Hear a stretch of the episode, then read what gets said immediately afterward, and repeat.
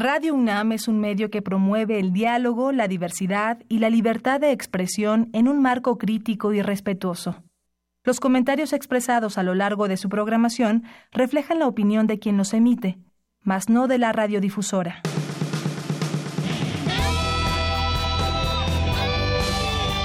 Prisma RU. Relatamos al mundo.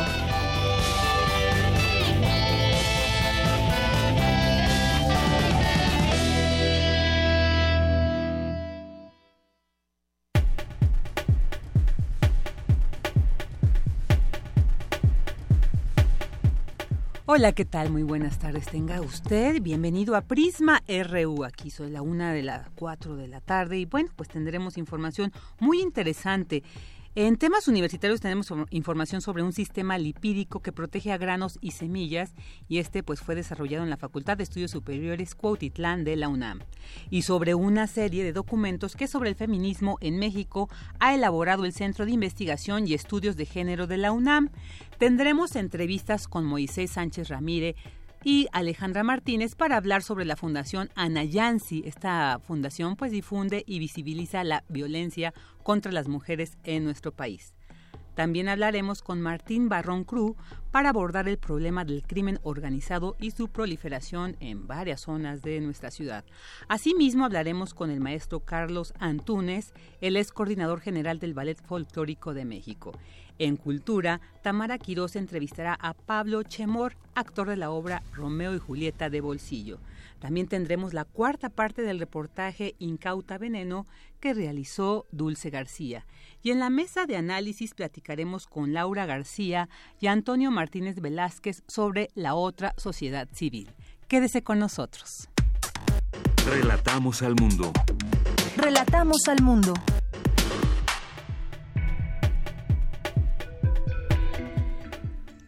En temas universitarios, un sistema lipídico que protege granos y semillas de hongos, levaduras y bacterias fue desarrollado por especialistas de la Facultad de Estudios Superiores Cuautitlán de la UNAM.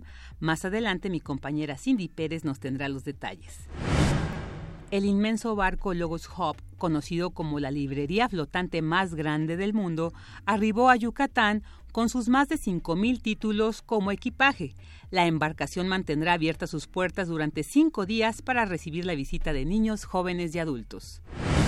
En temas nacionales, alrededor de las 11.15 horas de esta mañana, eh, parte del techo y barda en la zona donde se construye el centro comercial Arts Pedregal se derrumbaron.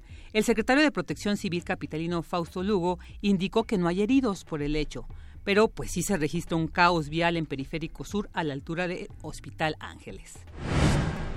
Integrantes del Frente de Pueblos en Defensa de la Tierra de Atenco arribaron a las oficinas de Andrés Manuel López Obrador en la colonia Roma para mostrarle su rechazo a la construcción del nuevo aeropuerto internacional en el lago de Texcoco y una reducción del personal de confianza en el gobierno federal y la disminución a la mitad del gasto en publicidad oficial serán incluidos en el programa anticorrupción que anunciará el virtual presidente electo Andrés Manuel López Obrador. El abuso de poder y corrupción de agentes de la Secretaría de Seguridad Pública ocurren porque los mandos se lo permiten. Así lo consideró María Elena Morera, presidenta de la organización ciudadana Causa en Común. En tanto, la Secretaría de Seguridad Pública Capitalina reforzó la vigilancia en la colonia Polanco ante la denuncia de empresarios de la zona que dijeron ya existen extorsiones por parte de la Unión Tepito. La Secretaría de Educación Pública tomará acciones legales contra los líderes de la Coordinadora Nacional de Trabajadores de la Educación que ayer amagaron con impedir el reparto de libros de textos y materiales educativos y el Sindicato de Trabajadores del Seguro Social denunció desde hace más de un año ante la PGR la venta de plazas en la institución. Sin embargo, a la fecha las investigaciones pues no han arrojado resultados. Y Adrián Gómez Mesa, presunto operador financiero del cártel Jalisco Nueva Generación en Puerto Vallarta, fue detenido en abril pasado y pues que cree fue hallado muerto presuntamente por suicidio ayer dentro del reclusorio preventivo estatal de Puente Grande. En temas de economía, pues las grandes economías emergentes como China e India sufrirán más que los países desarrollados si los aranceles comerciales vuelven a los niveles de la década de 1990.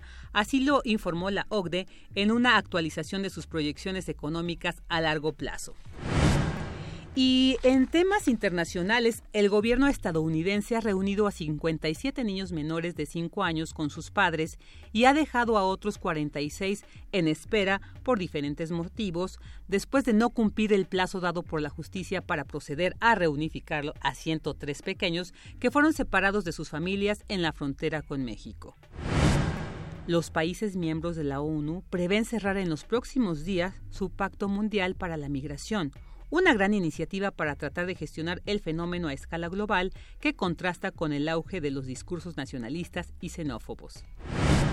Y el presidente estadounidense Donald Trump llegó este jueves a Londres para una visita de cuatro días, poco después de cuestionar el plan para el Brexit de la primera ministra británica Theresa May.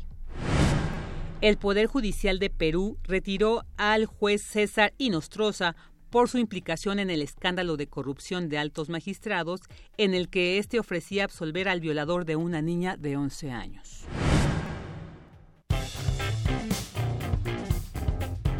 Campus RU.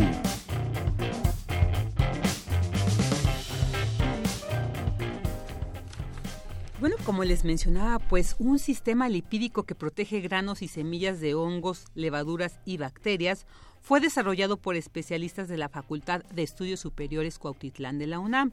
Vamos a escuchar los detalles de esta información con mi compañera Cindy Pérez. ¿Qué tal, Vicky? Muy buenas tardes. Te saludo con mucho gusto a ti y al auditorio de Prisma RU. Se trata de un método nanoparticulado que se utiliza durante la cosecha, transporte y almacenamiento, procesos en los cuales los cultivos podrían contaminarse con patógenos como Aspergillus flavus, causante de aflatoxinas, con efectos tóxicos en quienes las consumen a través de los alimentos. Es como adicionarles una capa protectora, explicó María de la Luz Zambrano Zaragoza. Con el recubrimiento, subrayó, se disminuye el riesgo de daño mecánico, además de que la película protectora sustituye la cera natural que el alimento pierde durante la fricción a la que se somete durante su manejo. Vamos a escucharla. La línea de investigación está enfocada principalmente al desarrollo y aplicación de sistemas nanoparticulados para la conservación de alimentos. Nosotros lo dividimos en dos, que son las nanopartículas lipídicas sólidas y lo que son las nanopartículas poliméricas. Nuestro objetivo principal es lograr que mediante el empleo de sistemas nanoparticulados podamos incrementar la vida útil de los alimentos. En este sentido, la investigación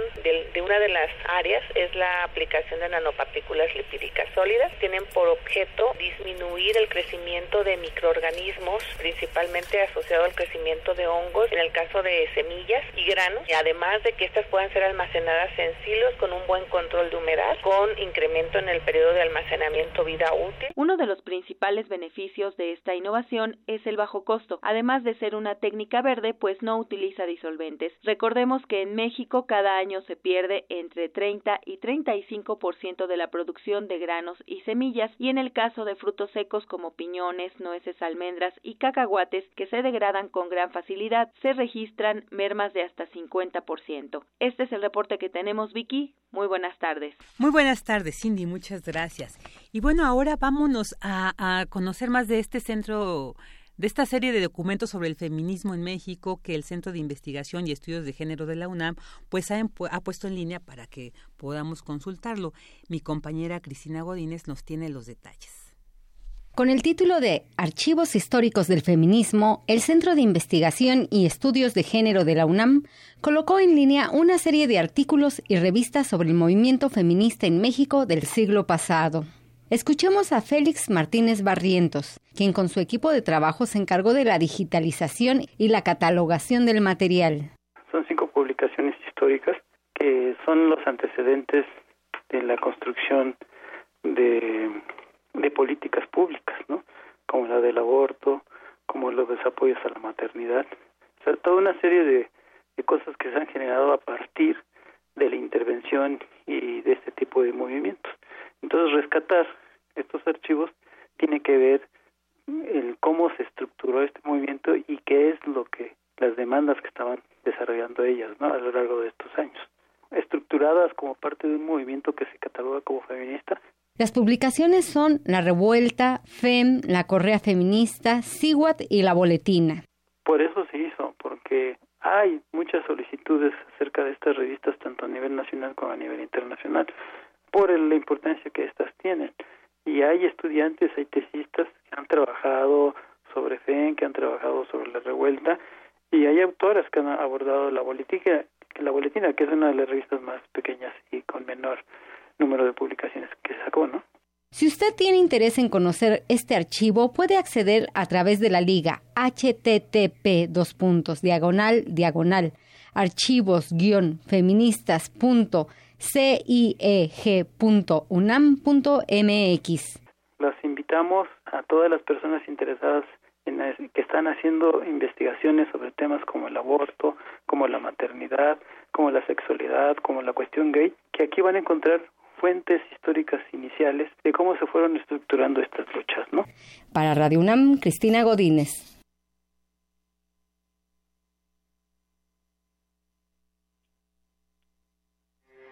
Porque tu opinión es importante. Porque tu opinión es importante. Bueno, pues ya estamos aquí de regreso, de repente de ciertas eh, ausencias, pero aquí estamos, aquí está, aquí seguimos. Ahora tenemos en la línea al maestro Moisés Sánchez Ramírez. Él es secretario de Igualdad de Género y Alejandra Martínez, psicóloga de la Fundación Ana Yancy. Muy buenas tardes, Moisés. Buenas tardes, Alejandra.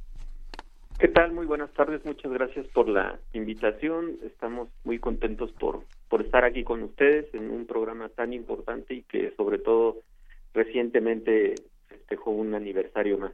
Sí, y bueno, pues eh, Fundación Anayansi hace Coacalco se dedica a informar para visibilizar la violencia hacia las mujeres en nuestro país y particularmente en el Estado de México y pues con ello erradicar la creciente y sistemática violencia de género y sobre todo pues el feminicidio. ¿Es así? ¿Desde, desde cuándo se conformó esta fundación? Sí, sí, sí, por supuesto que pues estamos hablando de unos temas tan delicados, tan complicados, tan complejos en, la entidad, pero en el país de manera general.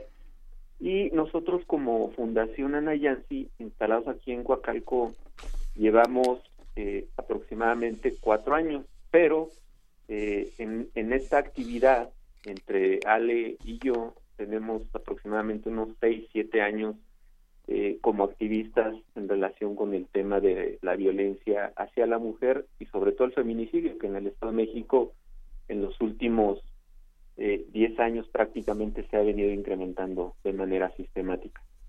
Claro, ¿Y, ¿y, cómo fue esta la conformación de esta fundación? A veces nos eh, llega la duda de cómo o sea, hay una problemática social, hay una inquietud por las personas, pero ¿qué es lo que lleva a crear una fundación? Y además, pues con este objetivo tan principal que es visibilizar una problemática, como tú bien lo mencionas, en este caso tan fuerte. Sí, buenas tardes, habla Alejandra, muchas ¿Qué gracias. ¿Qué tal Alejandra? Bienvenida, muchas gracias. Pues eh, nace a partir de ver la la situación eh, que se genera en este corredor Ecatepec, eh, y decíamos que Coacalco no era la excepción. Y desgraciadamente empezamos a checar cifras de cuántas desaparecidas, cuántos feminicidios se habían dado eh, aproximadamente pues unos ocho años atrás a la fecha que em, pues empezamos a trabajar en el proyecto de fundación y nos damos cuenta que hay en Coacalco entre 10 y 12 desaparecidas, eh, hasta la fecha estamos hablando de entre 23 y 24 desaparecidas y de ahí pues nace este proyecto de eh, precisamente lo que usted está diciendo, caminar por las calles, ir a las escuelas, eh, platicar con las madres de, familia para concientizar eh, la situación que se está viviendo en nuestro municipio de Coacalco, Ecatepec y Tultitlán, que ellos son los que tienen, este, estos dos últimos tienen la alerta de violencia de género. Sí, algo, algo muy lamentable. Eh, Alejandra y Moisés, eh, ¿cómo ha sido la respuesta de, de, la, de la comunidad de Coacalco? Porque a veces también existe este temor, ¿no? A veces a denunciar, a veces por, temor a las represalias, o muchas veces han dicho es que aunque yo lo denuncie no va a pasar nada y entonces se queda como cierta, cierta pasividad pero bueno, pues organizaciones como la de ustedes es muy importante. ¿Cómo ha sido la respuesta de, la comunidad? Eh, muy difícil, eh, precisamente en, en otra entrevista lo platicábamos, es muy difícil, eh, pues ahora sí que convencer a las madres de, familia que tienen a sus niñas desaparecidas, a los padres de familia, por la mm, por el poco interés que las autoridades ponen hacia los padres y eso por un lado. Por otro lado la revictimización eh, que se da eh, ya hacia la persona desaparecida y hacia la familia en general no la desestructuración que vive la familia desde la parte económica la parte emocional y muchas veces pues la madre y, el padre tienen que salir a, buscar y hacer los los propios eh, investigadores de, de esta situación entonces, derivado de todas estas situaciones, pues se viene la desestructuración de la familia y, muchas veces ellos ya no quieren continuar. Eso por un lado. Por otro lado, cuando se les brinda, la información, pues desgraciadamente nosotros no tenemos a nuestro favor las, los medios de comunicación abiertos que también nos ayuden a visibilizar este tipo de problemas y finalmente nos ha costado muchísimo trabajo porque las madres y muchas veces las jovencitas y los mismos padres dicen que no no está pasando lo que lo que nosotros les describimos. Pero finalmente cuando se les muestra el violentómetro este que pues este violentómetro lo lo, lo trabajó el IPN este e, ellos ya de alguna manera se acomodan en algún en algún lugar de la violencia y dicen oye sí es cierto que está que está sucediendo esta situación no y bueno muchas veces no se termina quien se ha este eh, acomodado en un nivel de, violencia no no terminan gracias a, la, información a llegar al, feminicidio que hemos eh, detenido muchos casos a tiempo de que las chiquitas sean este, asesinadas por los mismos novios o levantadas en, en, el peor de los casos. ¿Cómo ha sido esta intervención para detener, para, digamos, actuar a tiempo? Sí, bueno, eh, me corresponde ahora en, en, este momento lo que bien puntualiza Ale en este sentido. Yo creo que aquí eh, es importante considerar muchos factores, muchos elementos para poder incidir realmente eh, en qué es lo que está ocurriendo, no nada más en nuestra sociedad, sino de manera institucional en nuestro país. Y efectivamente, como lo comentaba Ale, pues no nada más existe el desinterés de la de la de, la misma del propio Estado mexicano sino de, de la sociedad eh, no hay no hay empatía en razón de lo que está sucediendo respecto a la violencia hacia las mujeres.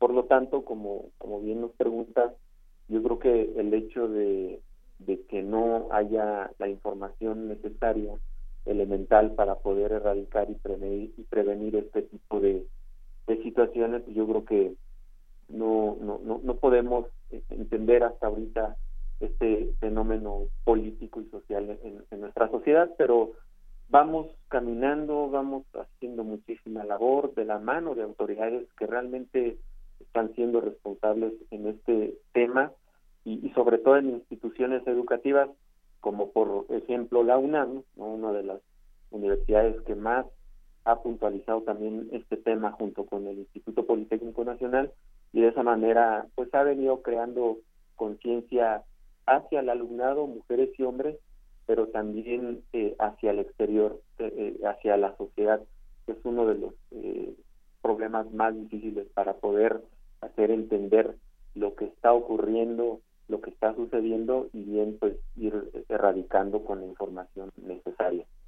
Claro, y es que es muy importante, como, como bien mencionas también, pues ir abordando esto, o sea, por ejemplo, como fundación, ¿no? Se, se, se genera todo un programa, toda una iniciativa para, pues, digamos, concentrar estas situaciones, estos casos de desapariciones, pero también desde la familia, ¿no? Y yo creo que hay un papel muy fundamental. Por ejemplo, en el caso hemos hablado, a, a veces se sesga mucho el, este tema de géneros como si solamente se hablara de, mujeres, ¿no? También hay una violencia hacia los hombres. Entonces, también, ¿cómo han conjugado ustedes esta, eh, estos dos elementos, digamos, que componen también eh, esta problemática para también integrar a los, a los hombres en esta discusión, en esta concientización, pues para ir, digamos, sanando pues esta, esta problemática? Sí, comenzando desde el término, efectivamente, eh, la, la, secretaría eh, que, que, compone la fundación y, quienes participamos, Ale y yo, pues precisamente iniciamos desde ahí, ¿no? Violencia de género, eh, aunque en menor medida la violencia hacia los hombres se da, pero aquí existe el, fenómeno que bien comentaba ahorita, ¿no? Eh, quienes mayor incidencia de violencia ejercen en, el tema de géneros, pues es el hombre hacia la mujer, sin duda.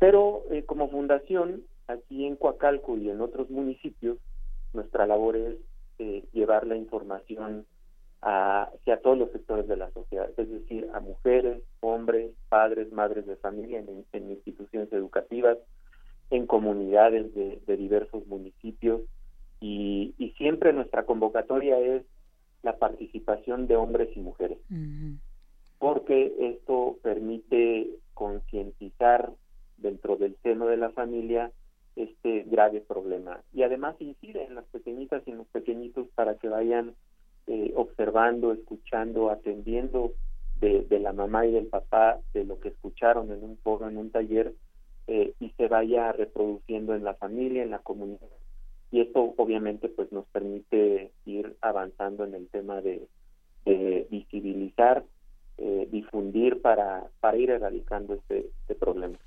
Claro, y ustedes han visto, eh, precisamente ahora sí han visibilizado algún cambio, alguna transformación de, por ejemplo, desde que se da la fundación, desde que se crea la fundación Anayansi, si han visto algún, digamos, frutos, ¿no? Hay producto de su trabajo. Sí, claro. Eh, a partir de que se empiezan a se empieza a trabajar con la con la sociedad, eh, ya nos tienen bien ubicados en, en dónde estamos, eh, en dónde están las oficinas y de, a partir de ahí nos traen a las chiquitas que están siendo violentadas. hace rato usted preguntaba sobre la intervención. La intervención se hace desde que nosotros empezamos a atender psicológicamente a estas niñas que están siendo violentadas y estamos pues previniendo un futuro feminicidio o eh, un, eh, una desaparición, ¿no? Por precisamente las, las llamadas que les empiezan a hacer a las niñas o cuando están metidas en redes sociales, eh, empezamos nosotros a indagar con quién están eh, platicando estas niñas y de alguna manera estamos evitando que sean cooptadas y después tratadas. Claro, muy interesante. Y ahorita que, que, mencionabas, Ale, sobre estas medidas preventivas, precisamente, ¿cuáles nos podrían compartir? Porque también para irlas como asimilando y, llevando a cabo, digamos, bueno, ustedes eh, trabajan en esta en este entorno de Coacalco, pero bueno, es una problemática que nos nos pega ¿no? a, todo el país. ¿Cuáles serían estas medidas preventivas que podríamos también ir como echando a andar nosotros desde casa con nuestras pequeñas, con nuestros pequeños, pues para también ir eh, trabajando no en conjunto, aunque sea a distancia, pues para ir eh, atacando esta situación? Sí, eh, principalmente en redes sociales, que es donde están cooptadas las niñas entre 14 y, y, 19, 20 años. Eh, la, ¿Cómo son cooptadas? Primero que nada es enamorándolas, eh, ofreciéndoles una oferta de trabajo y ofreciéndoles el modelo. ¿Qué pasa con estos eh, tratantes? A través de las redes sociales ellos van eh, entablando una charla con la con la niña, con la adolescente y se van dando cuenta si su familia está desestructurada o es una familia unida. Cuando es una familia unida, eh, pues la niña no no, no platica eh, eventos eh, problemáticos en su casa, ¿no? Entonces así es como ellos empiezan a trabajar, se empiezan a dar cuenta quiénes son susceptibles o quiénes este, pueden caer en sus redes y de esa a través de esa manera de esa manera emocional cuando es estamos hablando de una situación de ser captadas por enamoramiento pues las empiezan a traer, les empiezan a, decir que pues ya se enamoraron por las redes, que quieren conocerlas, las citan y es cuando se las llevan, ¿no? A trabajar eh, y, sabemos perfectamente pues es que a prostituirlas, ¿no? Eh, por el lado del trabajo empiezan a, analizar si este si la, la muchacha necesita desesperadamente un trabajo, pero finalmente ese el, el trabajo de un cooptador es eh, analizar eh, si la familia está desestructurada. ¿Qué platicamos nosotros con las madres de familia? que tengan cuidado cuando estén los hijos o las y, igual los hijos y las hijas en, en redes sociales con quién están platicando, hablarles del tema, hablarles de que hay perfiles falsos, de que son personas que muchas veces vienen de otros estados y que nada más se dedican a eso para trasladarlas a otras entidades y prostituirlas, ¿no? Y eh, en el tema de, de, la, de la calle, de andar caminando en la calle, pues muchas veces nosotros les decimos a las jovencitas que tengan cuidado eh, no caminar eh, sobre la, la, la, calle, ¿no? O sea, sino subirse a la banqueta porque de este tipo de levantones se da muchas veces en que las, las niñas van caminando sobre la calle donde van avanzando los coches y es más fácil levantarlas, ¿no? Este, por el lado de, de, el novio, ¿no? Hablamos mucho con las madres, les enseñamos los violentómetros a las niñas también y les empezamos a decir qué tipo de medidas deben o, cómo tienen que darse cuenta, cómo se pueden dar cuenta, ¿no? Eh, por ejemplo, un novio que es controlador, que va a empezar a a pues agredir eh, físicamente, pues este novio va a empezar a decirle a la niña que no se vista de tal manera, se va a empezar a aislar, a, aislar la niña de fiestas, de, de, convivir con la sociedad, de, estar hasta con los mismos padres, y esos ya son focos rojos, ¿no? Cuando ya una niña trae un, las mangas de, de, sus blusitas que las, las usaba cortas, ahora ya largas, hay que revisarle a ver si no trae pellizcos, porque de la violencia psicológica en un segundo pasa a un feminicidio, ¿no? Claro, no, sí es una situación muy pero muy importante estos estos eh, estas medidas que, bien nos señala sale para irlas tomando en cuenta y pues bueno eh, también percibirlas no desde casa a veces creemos que conocemos mucho a, a, nuestros hijos a nuestras hijas y a veces pues no sabemos ahora si como dicen socialmente con quiénes están eh, relacionando y pues habrá que poner atención. Y bueno pues para ir cerrando esta entrevista quisiera preguntarles a dónde se puede contactar con ustedes. Sí, sí, sí, claro. Eh, nosotros estamos en Coacalco, Estado de México, por cierto, un municipio que hemos solicitado la emisión de la alerta de violencia de género por los feminicidios que se han generado, pero bueno, hemos sido ignorados por parte de las autoridades del gobierno del Estado. Nosotros aquí en Fundación Anayansi, como ya lo plantea Dale, eh, trabajamos de manera coordinada eh, de manera institucional con algunas instancias de gobierno y estamos ubicados en la colonia Granjas de San Cristóbal, en la calle Edward Salk, número 101, Huacalco de Berriozábal, Estado de México. Y el número de nuestra oficina es el 58 65 55 21. Ok, 50 65 55 21 pues ahí está la, información sobre Fundación Anayansi AC y pues muy importante, eh, les agradecemos muchísimo el que nos hayan compartido pues todo, toda esta labor que han llevado a cabo, eh, pues sí, a favor de, de pues acabar con esta violencia hacia las mujeres particularmente, no solamente, como bien lo decías, no solamente a las mujeres, sino también a los hombres, pero bueno, lamentablemente las cifras nos indican que pues es el, el, quienes son más vulnerables en este momento a este tipo de violencia. Muchísimas gracias Moisés, Alejandra y bueno, seguiremos en contacto. No, al contrario, gracias a ustedes por el espacio y estamos muy agradecidos de verdad con ustedes. Aquí esperamos contar con su presencia próximamente. Sí, sí, encantado. Estamos a la orden. Ahí está. Bueno, muchas gracias. Buenas tardes. No, buenas tardes. Hasta luego. Porque tu opinión es importante, síguenos en nuestras redes sociales, en Facebook como Prisma RU y en Twitter como arroba PrismaRU. Queremos escuchar tu voz. Nuestro teléfono en cabina es 55 36 43 39. Y bueno, pues vamos a platicar un poquito más sobre esta nota que les decía al principio que sí nos causó un poco de sorpresa en la mañana de este jueves por este derrumbe parcial de la Plaza Arts en Pedregal. Y es que a través de diversas imágenes pues se ha dado cuenta del derrumbe que sufrió una estructura de esta plaza, eh, un centro comercial ubicado en la zona de Pedregal de la Ciudad de México, que al parecer eh, tenía poco de haber sido inaugurado. Y bueno, pues Plaza Arts es un desarrollo de la firma de arquitectos Sordo Madaleno, quienes estuvieron a cargo de la remodelación del Palacio de Hierro en Polanco y la construcción de Plaza Universidad.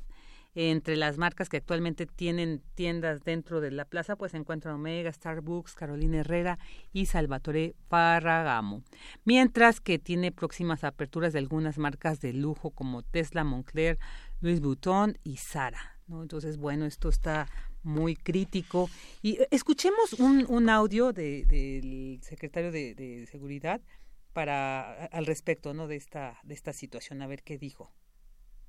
Pues lo más importante para la ciudadanía es no se va a aperturar esta plaza hasta, que no tenga las condiciones de salud. Nosotros vamos a seguir aquí con los expertos a que nos den la opinión y obviamente a ver las medidas de mitigación. Curaduría de oficio lo va a aperturar, pero obviamente nosotros de entrada entramos con la suspensión. Ahí estuvo Fausto Lugo, secretario de Protección Civil. Y bueno, fíjense que no es la primera vez que esta zona sufre una situación así. También el terreno en la zona en la que hoy se produjo el derrumbe de una sección del centro comercial Arts Pedregal, pues en diciembre de 2016 también registró un desgajamiento durante la edificación. No es el primer accidente grave que se produce en la construcción del grupo Sordo Madaleno. Por medio de un video difundido en redes sociales se mostró el momento del derrumbe registrado el sábado 26 de noviembre en una obra ubicada en Periférico Sur.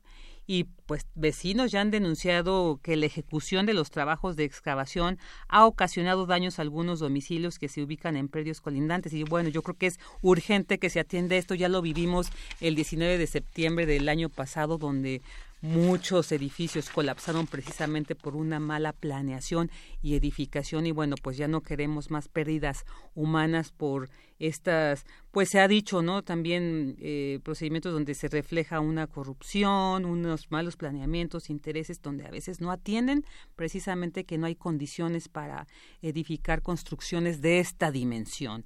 Entonces, bueno, pues ahí estaremos al pendiente. Se dice que hasta el momento no ha habido eh, personas, no hay heridos, no hay daños eh, humanos, pero bueno, estaremos al pendiente de lo que siga, eh, se siga diciendo al respecto de este accidente.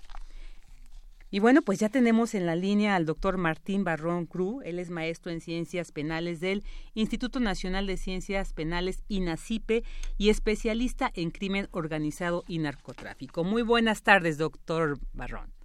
Muy buenas tardes, gusto en saludarle. Igualmente. Bueno, pues doctor, quisiéramos platicar con usted sobre este fenómeno, podríamos llamarlo así, que se ha dado ya hasta en zonas donde antes se consideraban seguras, ¿no? Por este eh, estatus socioeconómico, pero que ahora ya también han sido violentadas, ¿no? Eh, donde ya se ha hablado de la presencia del crimen organizado y bueno, pues donde ha habido también asesinatos, ¿no? A veces sí eh, planeado se ve a veces por accidente como el que recientemente se vivió en una en una famosa taquería de la colonia Polanco. Eh, ¿qué, este, ¿Este fenómeno a qué estaría respondiendo, doctor?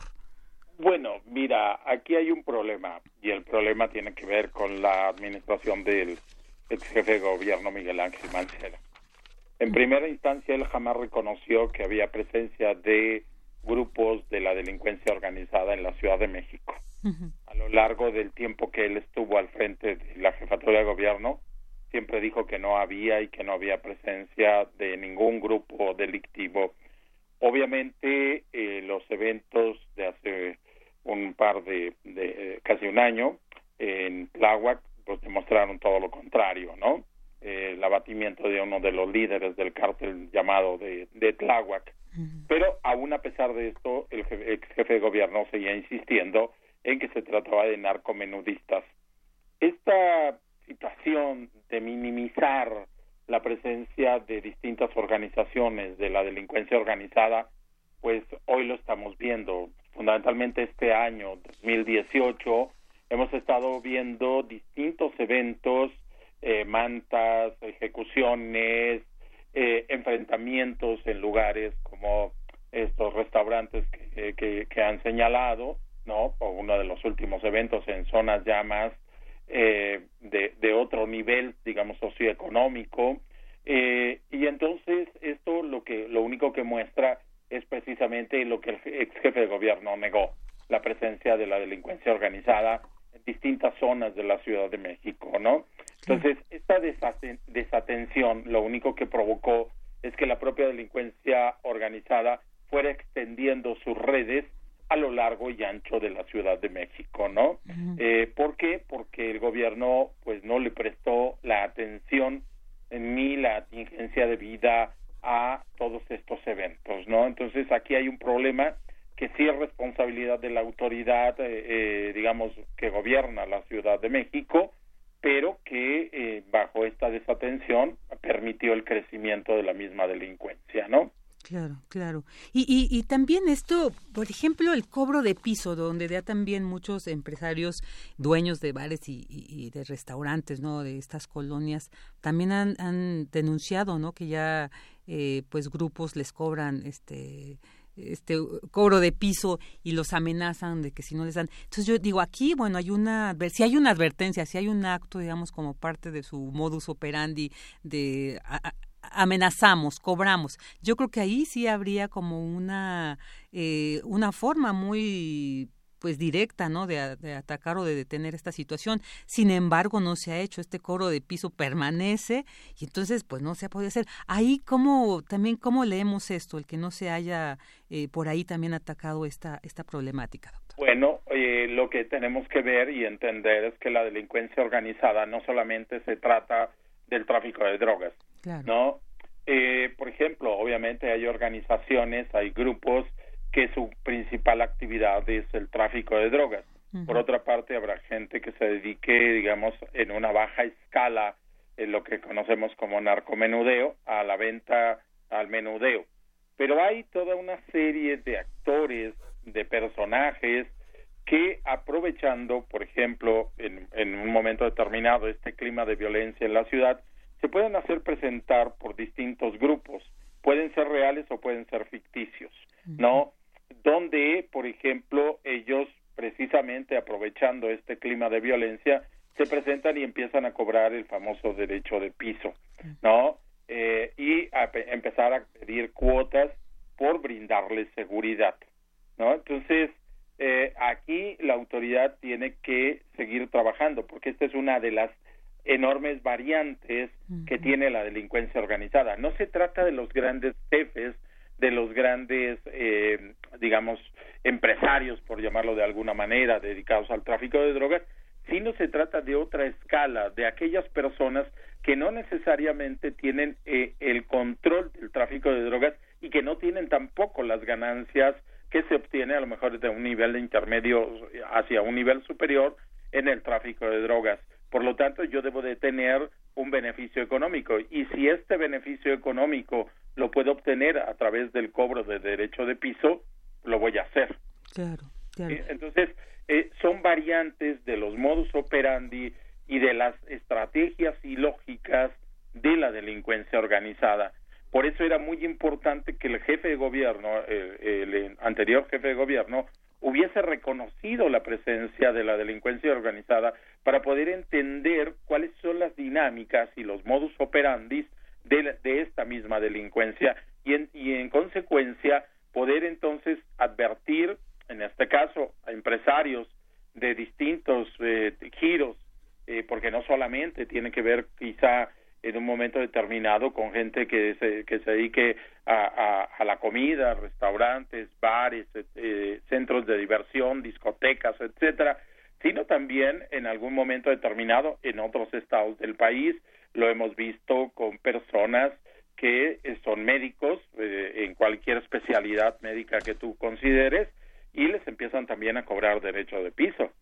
Entonces, eh, esto puede ir creciendo eh, pero pues tenemos el enorme problema que si la autoridad no lo reconoce, entonces va a decir que no hay una situación delictiva en la Ciudad de México. Claro, y, y además, pues una de las respuestas o, supuestos planes para combatir esta situación, pues ha sido crear más grupos policíacos, este equipo de seguridad como cámaras, y que hemos visto que no funciona, no ha funcionado, y bueno, pero las autoridades, eh, digamos, se amparan en estas medidas para decir que sí están haciendo algo. Entonces, si ya vimos que esto no funciona, ¿Cuáles medidas, doctor? Yo sé que a lo mejor sería muy, eh, es muy pretenciosa mi, mi, pregunta, pero, pero sí como ir vislumbrando qué medidas realmente funcionarían de mejor manera para, pues combatir esta situación que es, es muy grande, muy es muy fuerte y que sabemos no la vamos a combatir inmediatamente, pero sí como por dónde ir tejiendo esta estrategia para combatir esta situación de inseguridad de estos Bueno, hay, hay una situación, por ejemplo, sí, el gobierno ha insistido en las cámaras y en todo esto. El problema, como es un problema eh, del país en términos generales, eh, bien sabemos que la instalación de cámaras o de videocámaras también se puede prestar a la corrupción, como han salido algunas notas periodísticas en los últimos meses, ¿no? Eh, muchos de esos servicios no sirven. Obviamente, las estrategias de, de vigilancia o de videovigilancia pueden funcionar siempre y cuando los aparatos y la tecnología eh, y la, e incluso la colocación de los mismos sea la adecuada. Claro. O sea, y además, si la autoridad investiga, porque el problema es que con los videos, aún teniendo los videos, la autoridad no investiga. ¿Sí? Entonces, este es un problema. No es que la videovigilancia no funcione, puede funcionar, pero tú tienes que hacer toda una, logística de investigación para poder determinar quiénes fueron los autores de X o de Y delito, ¿no? Entonces la videovigilancia así funciona eh, y está demostrado en otros países donde la autoridad lo primero que hace es recurrir a la videovigilancia y a partir de ahí empieza a investigar. Claro, claro. Entonces, eh, tenemos un problema con la tecnología, con la aplicación y con, con, el uso de la tecnología y sobre todo con las respuestas que le tenemos que dar también a la tecnología. Lo que se ha pensado en nuestro país ha sido que a mayor número de policías eso inhibe el delito. Ese es un craso error. Está demostrado que lo que necesitamos es una policía más eficiente y con mayores elementos de investigación. No necesitamos una policía simplemente para que haga presencia. Lo, lo que muy frecuentemente pasa en las ciudades de nuestro país es que la, la, los comerciantes, por ejemplo, en términos generales, se quejan porque dicen, ah, es que pasó el policía y después de que pasó el policía a los 10 o 15 minutos, eh, pasaron los delincuentes y me atracaron. Entonces hay colusión entre la policía y el delincuente. No, el problema son las malas estrategias policiales en la inspección y en esos recorridos, porque los delincuentes lo que hacen es estudiar los movimientos de la policía. Esto aquí sí es contradictorio porque el delincuente sí muchas de las ocasiones está tomando el tiempo de a qué horas pasa, en qué momento pasa la patrulla y entonces en el momento, ya sea antes o después, es cuando ellos actúan. Entonces, lo que nos falta mucho en este en esta situación, un poco para ir dando respuesta, son medidas de prevención situacional. Eh, estas medidas de prevención situacional, hay modelos y hay explicaciones a nivel internacional, pero que en México no se aplican. ¿no? Eh, eh, este es precisamente el gran problema. Si nosotros tuviéramos formas de inhibir el delito que pueden ser bajo, bajo videovigilancia, mucha gente ha puesto rejas, se han incrementado las bardas, etcétera, etcétera, pero eso también puede ser contraproducente y eso está dicho en la teoría criminológica que eso eh, es incitar al delincuente es como un reto porque el delincuente piensa que dentro de los muros de esa casa o de ese local hay dinero o hay bienes que él puede obtener y puede ser que no. Claro, claro. Entonces, lo que hay que hacer es un análisis criminológico y desafortunadamente nuestros cuerpos policiales en el país no cuentan con criminólogos y no se hacen programas de prevención situacional. Claro. ¿No? Entonces, la prevención situacional es lo que permite de alguna u otra manera tanto a la comunidad, tanto a la autoridad poder empezar a atacar de manera directa, de manera frontal los problemas delictivos que se presentan en una en una determinada zona eh, urbana, ¿no? Eh, y e ir atacando los problemas de manera muy puntual. Pues Pero esto se necesita a partir de estudios también de lo que nosotros llamamos criminología ambiental. Claro, Por criminología ambiental no me estoy refiriendo al medio ambiente, sino a cómo están organizados los espacios físicos de una ciudad para poder determinar dónde puede haber mayores vulnerabilidades mayores debilidades o mayores fortalezas para que se cometa eh, un delito o para inhibir el delito. Lo que busca la autoridad en este caso es inhibir el delito. Entonces, ahí se buscan estrategias de prevención situacional combinadas con la criminología ambiental, pero desafortunadamente, insisto, en nuestro país no hay criminólogos para esto. Bueno, pues ahí habrá que ir planteando precisamente estas medidas preventivas situacionales. Doctor Martín Barrón Cruz, le agradecemos muchísimo esta interesante y muy valiosa participación y pues analizar estos temas que esperemos próximamente podamos seguir conversando con usted para seguir dando así. Muy a la orden y muchísimas gracias a usted. Muchas gracias, muy buena tarde. Buenas tardes. Porque tu opinión es importante, síguenos en nuestras redes sociales, en Facebook como Prisma RU y en Twitter como arroba PrismaRU. Queremos escuchar tu voz. Nuestro teléfono en cabina es 55 36 43 39.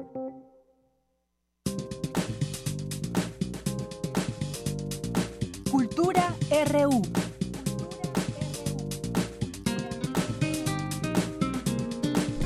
Ya estamos de regreso y ahora vámonos a la sección esperadísima de cultura con Tamara Quiroz y hoy pues, tiene una sorpresa. Virginia Sánchez, muy buenas tardes a ti y a todos aquellos que nos acompañan a través de la frecuencia de Radio UNAM. Saludos a los que nos escuchan desde la oficina, en su casa o quizá en el coche nos estén sintonizando. De verdad, muchísimas gracias por escucharnos y acompañarnos como todos los días, como todas las tardes. Y sí, eh, bueno, esta semana no podía faltar en esta cabina, en esta sección, la recomendación teatral. Eh, exquisita de la semana y hoy tenemos una recomendación para toda la familia por eso ya en esta mesa de Prisma Reu nos acompaña Pablo Chamor él es eh, él es músico actor y parte del elenco de la puesta en escena Romeo y Julieta de Bolsillo Pablo, bienvenido a este espacio. Muchas gracias, Tamara. Un placer, como siempre. No, al contrario. Oye, Pablo, ya, habías, ya nos habías visitado en este espacio porque eh, Romeo y Julieta de Bolsillo se presentó anteriormente en la explanada del Museo Tamayo, pero ahora estrenan, bueno, vuelven a los teatros, pero ahora en el Centro Cultural Helénico. Platícanos de qué va esta obra, por qué la puede ver toda la familia, de qué va. Claro que sí. Eh, Romeo y Julieta de Bolsillo es una obra escrita por un dramaturgo argentino que se llama Emiliano Dionisi, eh, basada en el clasiquísimo shakespeariano Romeo y Julieta. Y la premisa son dos profesores, un profesor y una profesora, que son expertos en Shakespeare y que quieren demostrarle al otro quién es el que más sabe sobre Shakespeare y terminan en ese afán eh, actuando toda la obra de Romeo y Julieta, haciendo todos los personajes. Eh, con un, con un toque muy lúdico porque pues van no tienen vestuario no están preparados y van improvisando este con los objetos que se encuentran en el salón de clases eh, y sobre todo todo parte de la discusión entre ellos de si Romeo y Julieta termina bien o termina mal es que también depende del ángulo donde lo veas. Pues así es, así es. Este, obviamente Shakespeare lo llama una tragedia, eh, pero uno de los profesores dice que aunque es una tragedia, termina bien. Y entonces este, terminan pasando por toda la obra, todos los personajes, eh, te digo de una manera muy lúdica y realmente para toda la familia. Eh, cuando empezamos el proyecto tenemos muy claro que era para niños, pero fue muy bonito ver cuando estuvimos en el teatro en el parque, afuera del Museo Tamayo, cómo realmente toda la familia lo disfrutaba mucho, ¿no? Y ver a los niños volteando a ver a sus papás soltando la carcajada o conmoviéndose, ¿no? Porque no deja, aunque es lúdico y muy para niños, no deja de tener este, por momentos pues la profundidad de la historia y de los personajes de Shakespeare que es realmente increíble y, que además son historias que todo el mundo manejamos de una u otra forma no a lo mejor no has leído como tal eh, las obras de, Shakespeare pero sí sí conoces de qué va el, asunto sí sabes que son dos familias que se pelean y los enamorados pero pues es eh, son historias y personajes inagotables, ¿no? Como que uno puede volver a ellos siempre y reírse, conmoverse. Claro. Y sí, y, y, pues es muy bonito para los niños que a lo mejor no, no han estado tan expuestos a Shakespeare. Es un muy buen punto de entrada para que se los se le presentes a, William, Shakespeare, 400 años atrás, pero lo traes a la actualidad. Y además estás alternando funciones, eh, bueno, formas parte del elenco. ¿Quién más está en esta obra? Sí, somos, somos dos elencos y damos funciones en, varias combinaciones. Eh, en el papel del profesor está, alternamos Santiago Centeno y yo, y en el papel de la profesora están Adriana Montes de Oca y Brenda de Arrigunaga. Ok, a lo mejor quienes nos están escuchando, porque nosotros eh, dimos pases para que fueran al, Museo Tamayo también, a lo mejor algunos que nos están escuchando ya vieron la obra, pero creo que sí cambia un poco el ambiente porque ahora se van al, foro La Gruta del Centro Cultural Helénico, es diferente. Es completamente diferente. Fue muy rico estar al aire libre este y pues justo era como más isabelino shakespeariano por decirlo de una manera porque el formato del teatro en el parque era un poco como el teatro de la época de Shakespeare, ¿no? A la luz del día, viéndole a la gente, las caras, las reacciones.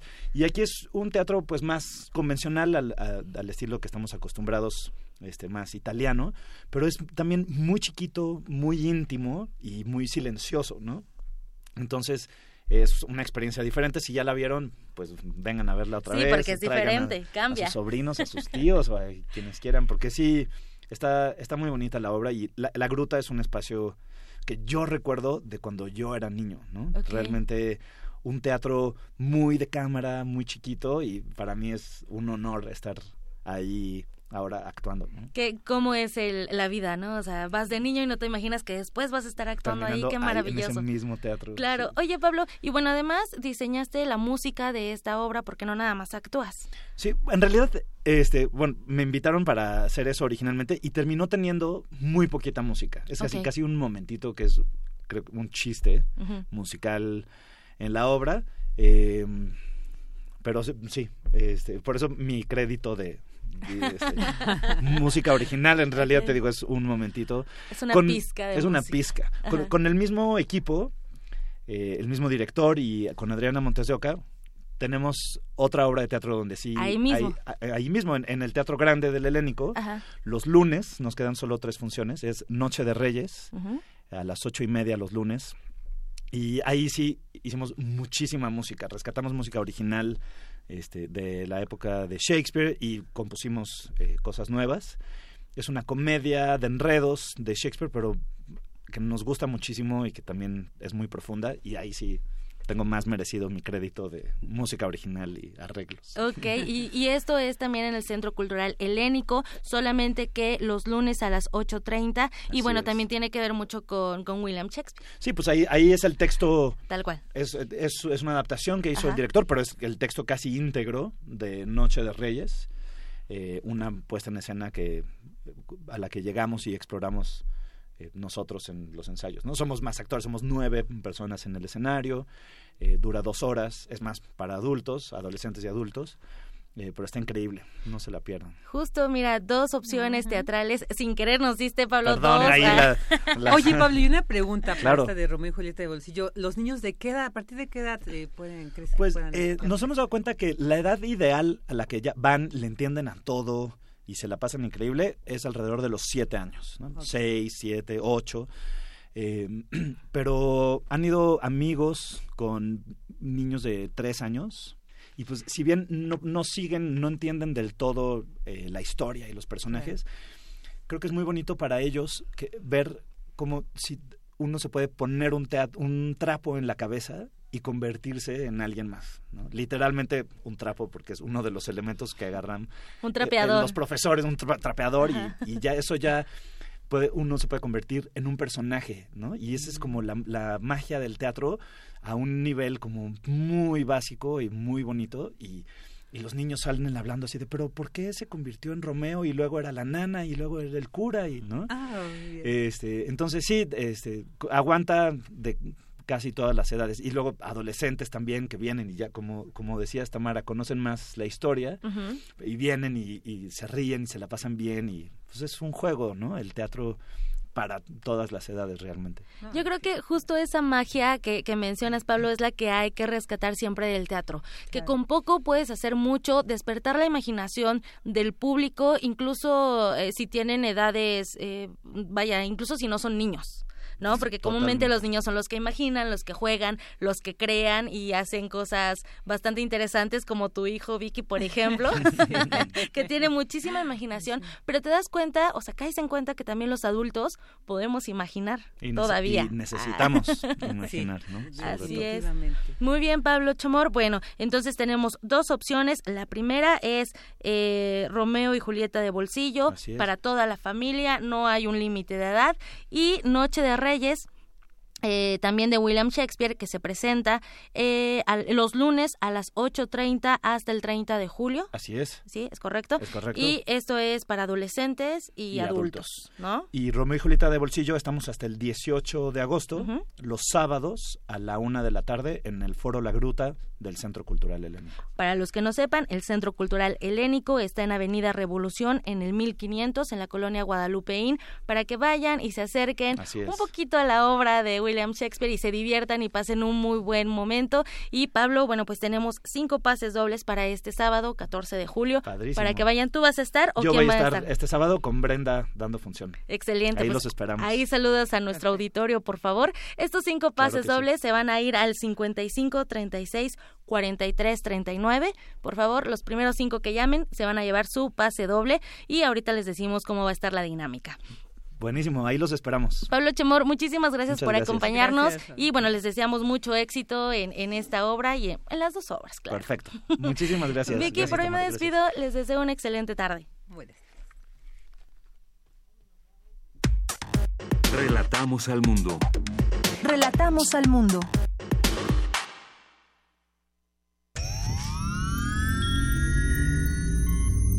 Hemos visto historias que definen la identidad de una época. Sentimos los trailers, la fila de las palomitas, los créditos y el número de los asientos. Nos gusta el cine. Todo el cine. Y queremos platicar, debatir y discutir sobre él. De Retinas. Un horizonte sonoro para vivir el cine. Martes, 21 horas. Por el 96.1 de FM. Radio UNAM.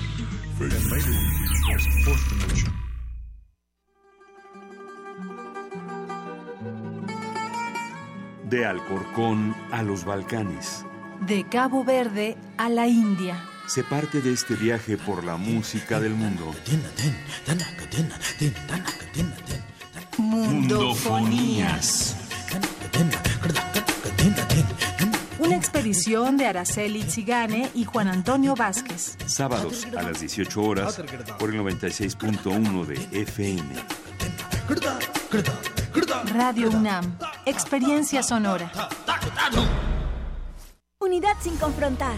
Los jóvenes de México estamos siempre al frente de los grandes cambios sociales. Somos los jóvenes del 68 y el despertar cultural. Somos los jóvenes del 85 que abrimos paso a la democracia. Y somos los jóvenes que en el 18 estamos combatiendo la corrupción. Caminando sin descanso para que los derechos se respeten, para que tengamos justicia, para construir la democracia. Dimos un paso y ya caminamos kilómetros. Empezamos unos cuantos y hoy somos millones. Porque estamos al frente del cambio. PRD.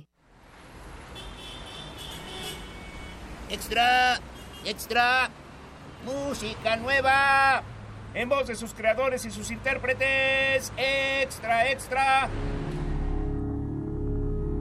Testimonio de oídas. Música nueva En voz de sus creadores. en voz de sus intérpretes. Martes y jueves a la 1 a.m. o en su retransmisión los sábados y domingos también a la 1 a.m.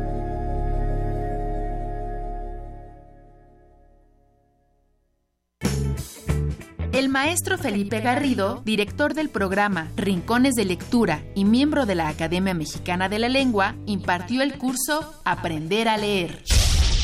Ejercitarse en la escritura es una manera de ejercitarse en el arte de pensar. Los seres humanos comenzaron a escribir dibujando y lo siguen haciendo. Comparte y aprende en www.descargacultura.unam.mx. Porque tu opinión es importante, síguenos en nuestras redes sociales, en Facebook como Prisma RU y en Twitter como arroba PrismaRU. Queremos escuchar tu voz. Nuestro teléfono en cabina es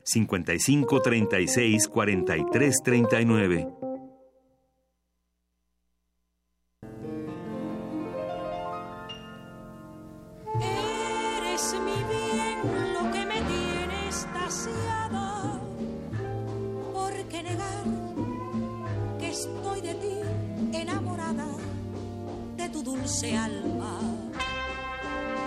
36 43 39.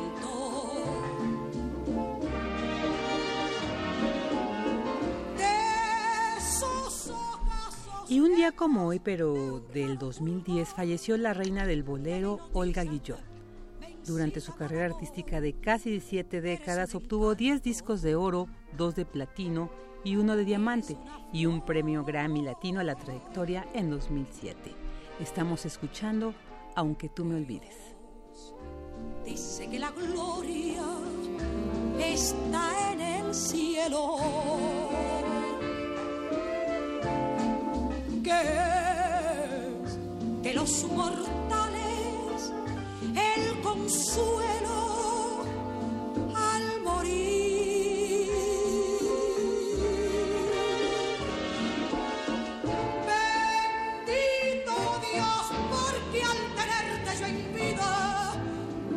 Necesito ir al cielo, Tisú, si alma mía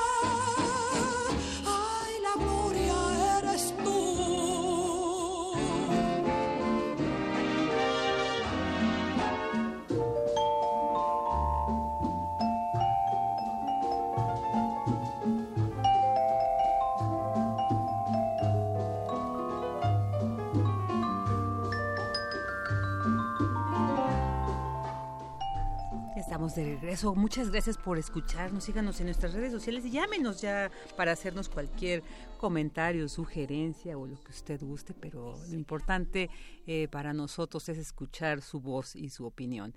Y bueno, pues ahora nos vamos con la cuarta parte de Incauta Veneno, este reportaje que elaboró Dulce García sobre el alacrán. Escuchémoslo. Incauda veneno. En la cola, el veneno.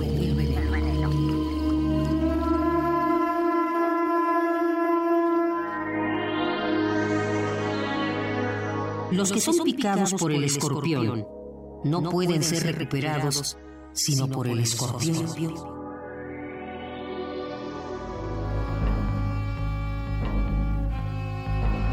Los fósiles más antiguos tienen aproximadamente 410 millones de años. Fueron encontrados en un sedimento de origen marino, así que características como la ausencia de uñas en las patas, branquias rudimentarias y la posibilidad de que la cola funcionara como un timón sugieren que su origen pudo haber sido acuático. Por si eso fuera poco, se cree que en tiempos prehistóricos pudieron haber medido más de un metro de largo.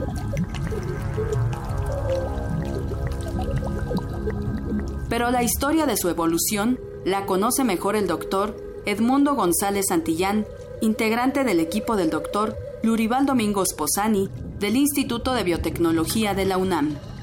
Parece que este lo vamos a llamar Bauplan, es, es una forma específica de llamar a, a una forma de vida específica, con características únicas de morfología y de fisiología. Este Bauplan ha tenido pocos cambios a nivel morfológico si comparamos, por ejemplo, a los insectos. Sin embargo, sí, sí tienen características eh, diferentes que les permiten sobrevivir en, lugares diferentes. Entonces, hay características morfológicas eh, únicas que le permiten a estos animales sobrevivir en condiciones también muy particulares que eh, se llaman ecomorfotipos. Estos ecomorfotipos son modificaciones, como les decía, de las quelas, las patas, etcétera.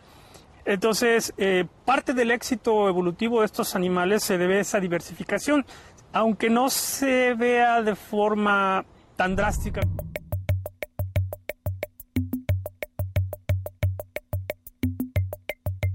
Artrópodos más no insectos. Poseen ocho patas, mientras que los insectos, como las hormigas, los escarabajos y las cucarachas, solo tienen seis patas. Tienen apéndices articulados, y un exoesqueleto con simetría bilateral formado por una serie lineal de segmentos más o menos ostensibles. Los arácnidos con telson, de los que aquí se habla, tienen un cuerpo formado por dos tagmas, un prosoma o cefalotórax y un opistosoma o abdomen. El abdomen está dividido en mesosoma y metasoma o cola, termina en telson, donde se ubica la vesícula de veneno y el aguijón. En el cefalotórax se encuentran los órganos de los sentidos más importantes como la vista, el gusto y el olfato, los quelíceros o colmillos, los pedipalpos, terminados en pinza con un dedo fijo y uno móvil, además de cuatro pares de patas ambulatorias. El doctor Lurival Domingos Posani, quien lidera al grupo de investigadores que estudian estos animales en el Instituto de Biotecnología de la UNAM, habla sobre la gran cantidad de especies que hasta ahora se conocen. México es un país muy rico en la biodiversidad de alacranes. Eh, reportados hay por lo menos 281 especies, pero nosotros sabemos del trabajo que se está desarrollando en este momento en el laboratorio, este, que hay por lo menos otras 15 o 20 especies que no fueron descritas. Y para que tengan una idea, en el mundo hay eh, cerca de 2.100, 2.200 especies reconocidas y registradas.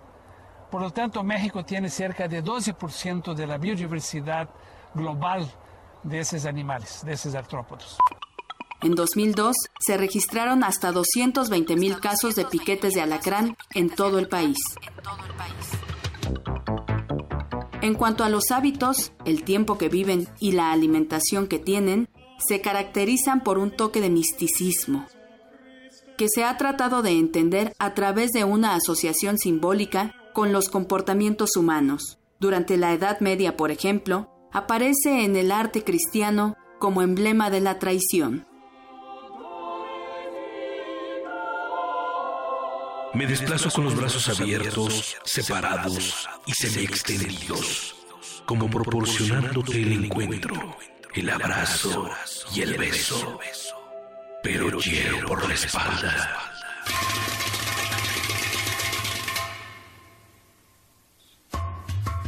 son depredadores de varios invertebrados pequeños, insectos y otros arácnidos, así como de algunos pequeños vertebrados, lagartijas y roedores.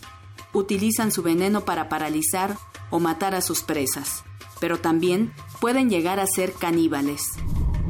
La mayoría de sus hábitos son nocturnos, así que permanecen ocultos y en reposo durante el día. Su apareamiento podría describirse en una frase, sexo y violencia.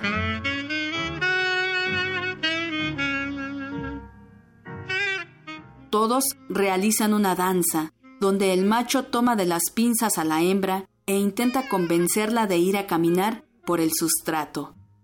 Luego de un tiempo, y si ella está realmente convencida, el macho intenta realizar la transferencia espermática.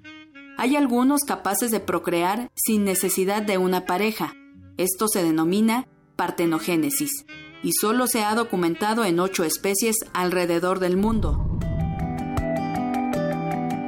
Han modificado su comportamiento. Debido al cambio climático, podrían empezar a conquistar otros espacios. Aunque no se tiene documentado algún peligro de extinción de estos animales, si llegara a suceder, se debería a la depredación humana. Así que se vuelve al principio, que los humanos respeten a las otras especies que habitan este planeta.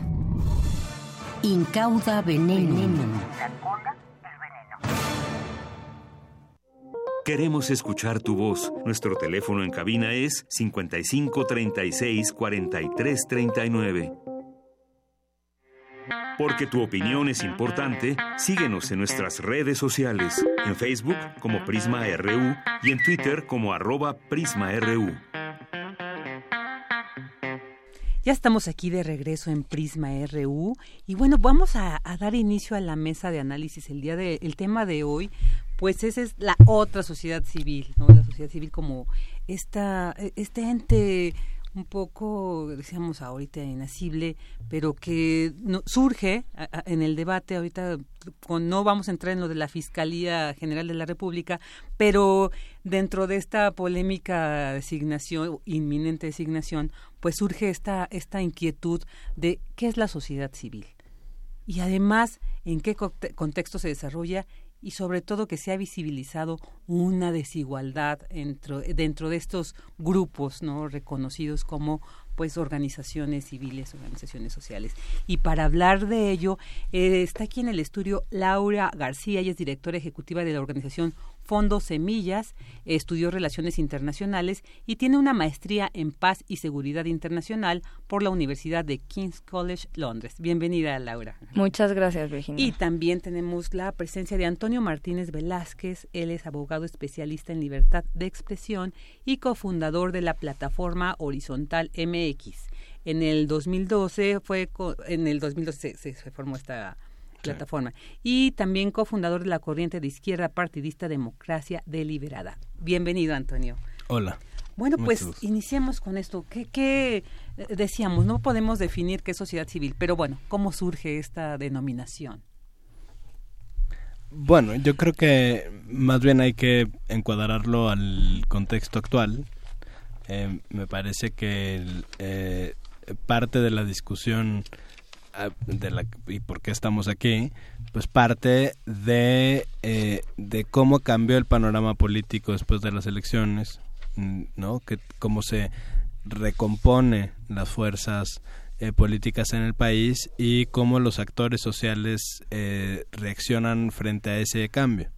en parte, una, una porción de organizaciones de la sociedad civil que están que estaban impulsando el tema de la fiscalía eh, pues en parte siguieron haciendo lo mismo frente al gobierno electo que de lo que han hecho en, en otras ocasiones frente al gobierno actual.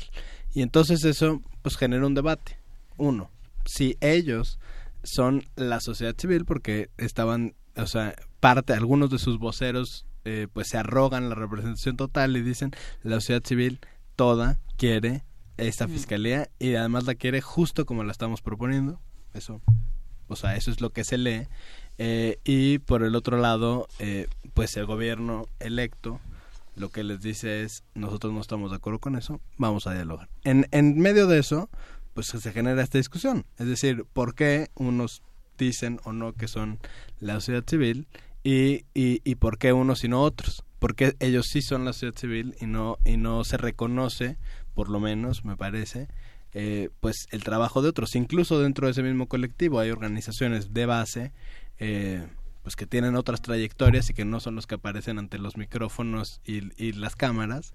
Eh, y luego no solamente eso sino la chilanguización siempre de no solamente de este término, sino de las acciones que se dicen que hace la sociedad civil. Entonces creo que a partir de ahí, ahí hay claves como para discutir eh, ese, pues ese momento actual de, de, ese debate. Claro, y, y, como decías Laura y lo has eh, expuesto en tus posiciones, esto también reflejó esa desigualdad, esa, esa, ese desequilibrio que hay, ¿no? En cuanto a recursos, en cuanto a incidencias, ¿no? También. Sí, totalmente. Eh, yo creo que, a ver, lo, lo, importante de este debate es situarnos en la información y no en la desinformación. Y creo que eso es un poco lo que yo intenté apelar también en Twitter y desde, desde mi posición como directora de de una organización de la sociedad civil.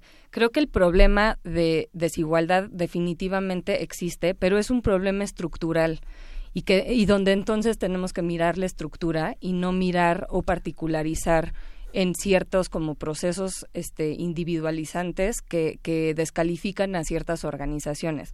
En cuanto a la fiscalía, yo creo que yo por lo menos nunca escuché ni he leído en donde eh, particularmente las organizaciones de Fiscalía que Sirva están hablando en nombre de toda la sociedad civil eh, o intentándola representar. Yo creo que eso tendríamos que evidenciarlo y tendríamos que mirar porque siento que tendría que, eh, para el caso, no hay nadie que pueda hablar en nombre de toda la sociedad civil justamente porque es un espacio demasiado plural, a veces muy ambiguo de definir y demasiado diverso. Entonces, esa parte como que creo que es importante resaltar, pero volviendo un poco a la estructura, o, más bien a la desigualdad estructural que existe en la sociedad civil, pues yo llevo trabajando más de ocho años en un fondo que justamente financia organizaciones de base y donde yo veo que es importantísimo poner en esta mesa de debate las cuestiones que yo veo que justamente están exacerbando esas desigualdades, que no son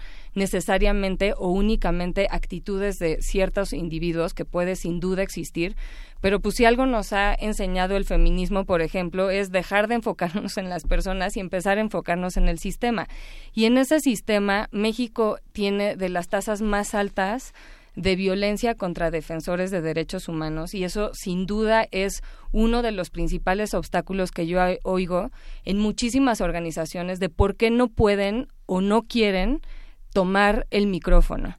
Otra parte importante es eh, las, las limitaciones que hay de leyes cada vez más restrictivas en México que regulan a la sociedad civil de una manera desproporcionada y esta sobreregulación hace que las organizaciones más ricas, las que tienen más dinero, puedan contratar a dos o tres o cuatro contadores y seguir existiendo, mientras las otras empiezan a cerrar las puertas. Hay una fiscalización en México indudable y eso lo estamos viendo desde organizaciones muy grandotas como las que las que están con, con, con Claudio X González, pero otras también, que están siendo fiscalizadas justamente para evitar el tipo de trabajo que hacen. Esto también pasa en organizaciones que ni siquiera conocemos eh, en la Ciudad de México, este y bueno ahí obviamente pues se desata también el problema de violencia que mencioné, que sin duda yo creo que es un obstáculo si queremos hablar de desigualdad eh, eh, importantísimo para para abordar. Claro, claro. Y además, pues, como bien decías, esta inseguridad también en la acción. Y que a pesar de eso, hay muchas organizaciones que permanecen y que siguen trabajando y que llevan, a pesar de estar en estas condiciones un poco, pues, digamos, desprotegidas, sin mucho apoyo ¿no? económico y sin embargo permanecen, pero que como bien dicen, no tienen a veces mucho eco, no tienen los medios suficientes para que al menos su actividad y sus acciones, bueno, eh, eh, se, se, se, reconozcan. Y eso yo creo que también es un, es un problema que tendríamos que ir planteando. Y entonces, eh, Antonio, ¿hacia dónde tendríamos que ir dirigiendo esta discusión y esta... Eh, Mm, reconocimiento de estas organizaciones que por el momento pues han tenido que ahora sí que trabajar pues bajo otra, unas condiciones muy no muy favorables. Eh, desde luego. Eh, bueno, primero eh, pienso que me, me, dejó pensando lo que, lo comentaba Laura y, y sí, o sea, yo también hablo desde ese lugar de la sociedad civil como defensor de derechos humanos y de libertad de expresión y como entendiendo la, e, ese, esa desigualdad del defensor en campo y, y, de ese, y, y, la formación de organizaciones. Parece que hay por ahí algunas, algunos esfuerzos grandes eh, por no solamente por profesionalizar sino por mejorar el ecosistema legal de las de las de las organizaciones que hay que hay que voltear a ver y sobre todo hay que hay que continuar con ese trabajo que, eh, bueno, que tanto gente como Laura o como Mónica Tapia le han puesto muchísimo esfuerzo para, eh, para poder estar, eh, tener un mejor ecosistema legal para poder operar. Pero más allá de eso, me parece que sí no podemos, o por lo menos en mi caso, o como, o como yo lo veo, separar el, el, momento político de, en, en el que se encuentra. Es decir, eh, eh, pienso, por ejemplo, en, en, los defensores de territorio de la Sierra Norte de Puebla. Eh, recientemente asesinaron a Manuel Gaspar, eh, un activista pues muy prominente en, en aquella zona. y, digamos, parte de, no lo sabemos, pero habían tenido una, una persecución por parte de la PGR y en parte por su oposición al gobierno de Rafael Moreno Valle, es decir, había razones políticas más allá de su trabajo eh, por las que pueden estar perseguidos. Y por el otro lado, si lo pensamos, el pues el nuevo gobierno eh, habilita a esos grupos. Al, al nombrar como posible secretaria de Desarrollo Social a alguien como María Luisa Albores, pues los habilita y les pone de alguna manera, no sé si un micrófono o una plataforma o eh, o mejores condiciones para su operación, independientemente de lo que suceda en, en el ecosistema. Las condiciones políticas en las que se desarrollan cambian eh, y eso, desde luego, es una buena noticia para el resto de la sociedad civil, es decir, porque van a estar en el centro actores que probablemente estaban en la periferia o en la marginalidad. Y creo que parte del trabajo es reconocer ese nuevo mapa, eh, reconocerse en la sociedad civil allí y entender cuáles son las, las posibilidades eh, de diálogo y de colaboración eh, y de oposición también al, al, nuevo gobierno, entender cuáles son esas nuevas condiciones. Es decir, porque creo que particularmente en el, en el gobierno que termina, la, eh, la relación fue una relación muy antagónica, porque había razones para ser antagónicos eh, con un gobierno que eh, pues que claramente tiene un déficit, o sea, un superávit de violaciones graves a derechos humanos, que acabó con muchos espacios de diálogo, que espió digitalmente activistas y, defensores de derechos humanos y periodistas y había razones suficientes para ser antagónicos a ese gobierno y tener estrategias y tácticas eh, sobre las agendas que tiene la sociedad civil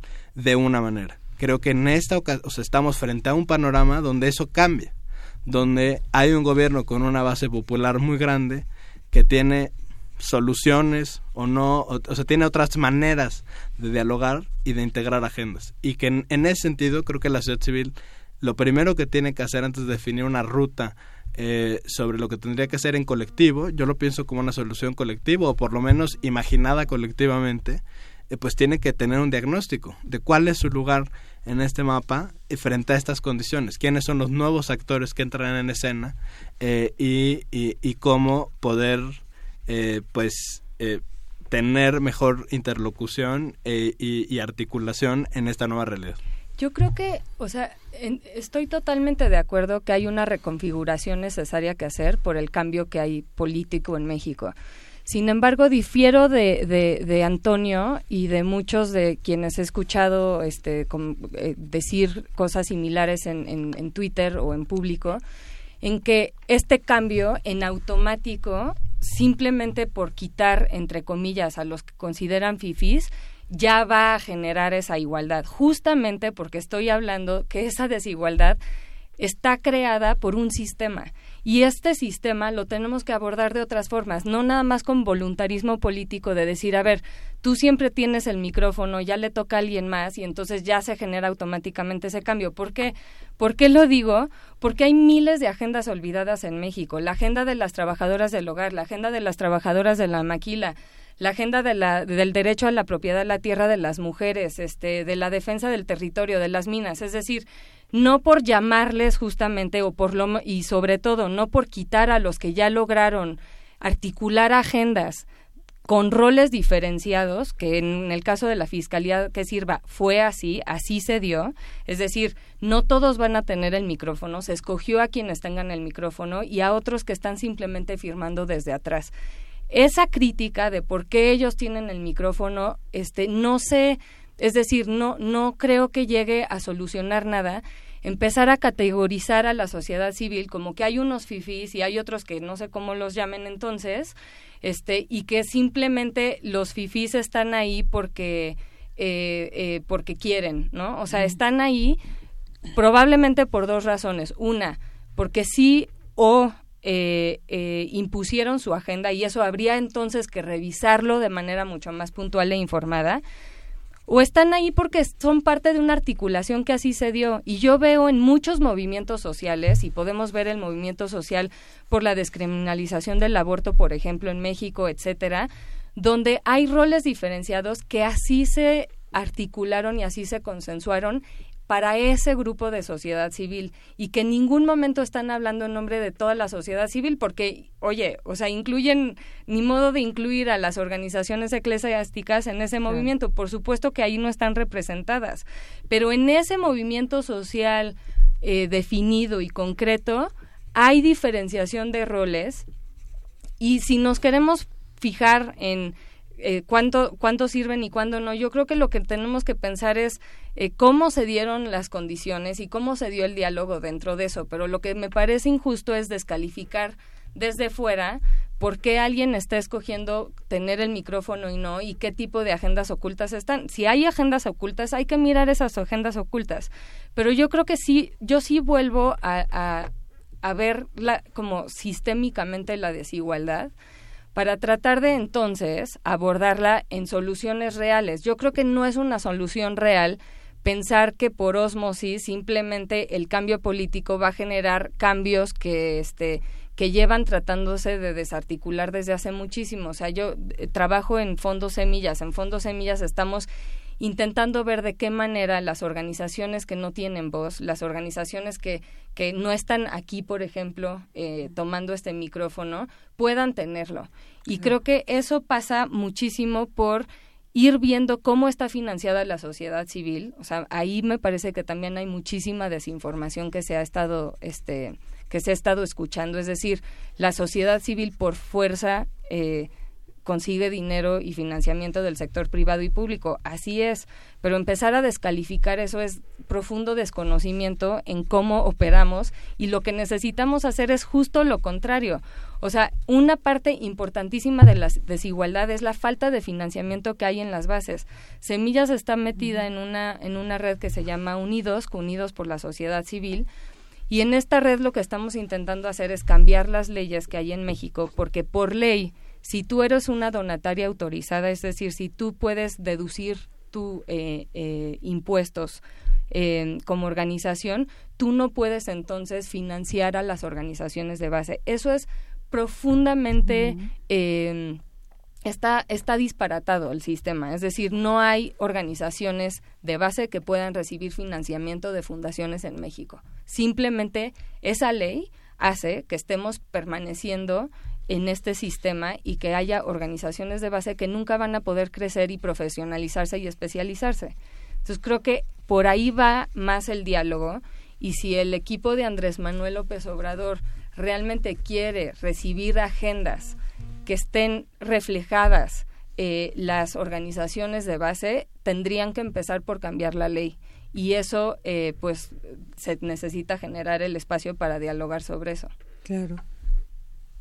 Bueno, yo nada más, eh, yo no, no, no, digamos, ni siquiera uso el vocabulario como FIFI ni nada por el estilo, ni descalifico a, una organización u otra, pero sí, sí me parece importante que estos procesos no suceden en el vacío, suceden en una realidad política, política eh, y electoral en este caso, porque acaba de suceder eh, pues un, fenómeno electoral concreto eh, y en ese sentido sí me parece que parte del diagnóstico de cómo reducir las desigualdades en la sociedad civil tiene que partir de un diagnóstico que contemple el panorama político en el que estos cambios o estas desigualdades se dan.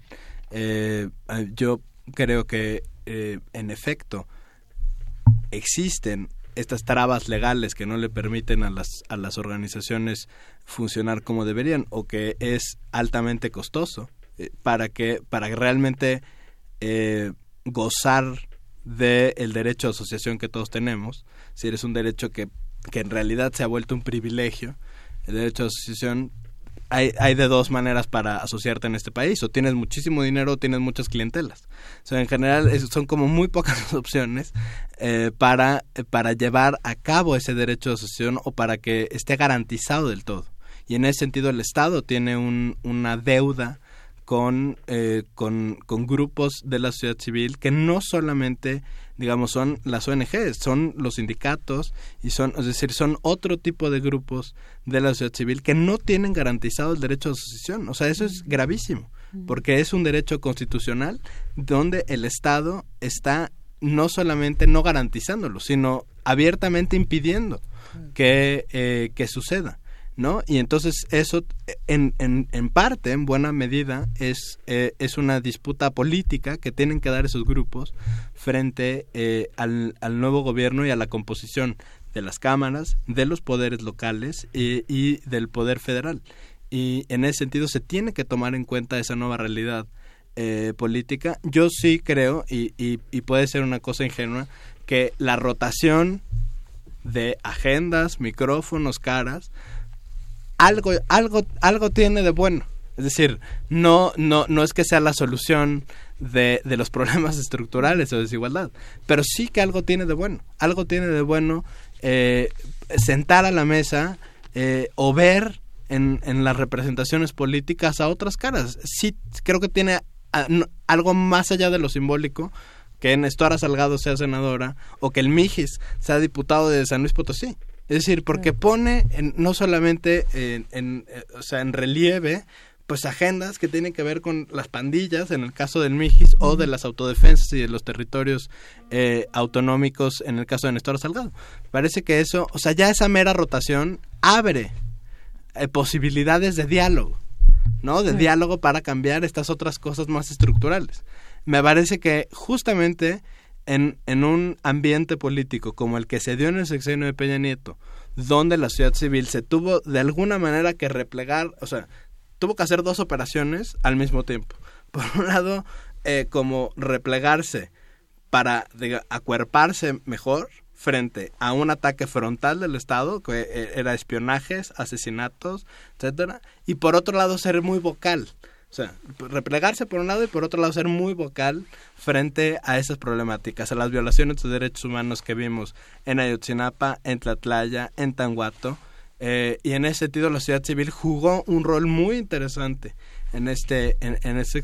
Me parece que en, este nuevo que viene, justamente al cambiar ese panorama y al abrir eh, una otra diversidad de voces en escena política, abre, no, no porque ese cambio eh, modifique las, la realidad de la sociedad civil, que, que como bien dice Laura es estructural, sino que se abren espacios donde ya no necesitas estarte defendiendo de que me están espiando en el teléfono, mm. sino que por lo menos hay un momento, que será este momento de aquí a diciembre, o, o de diciembre, o los primeros días del gobierno, se abre un espacio para poder entablar diálogos constructivos que no comiencen desde la confrontación y desde decir eh, que el presidente es esto o lo otro. Claro, claro.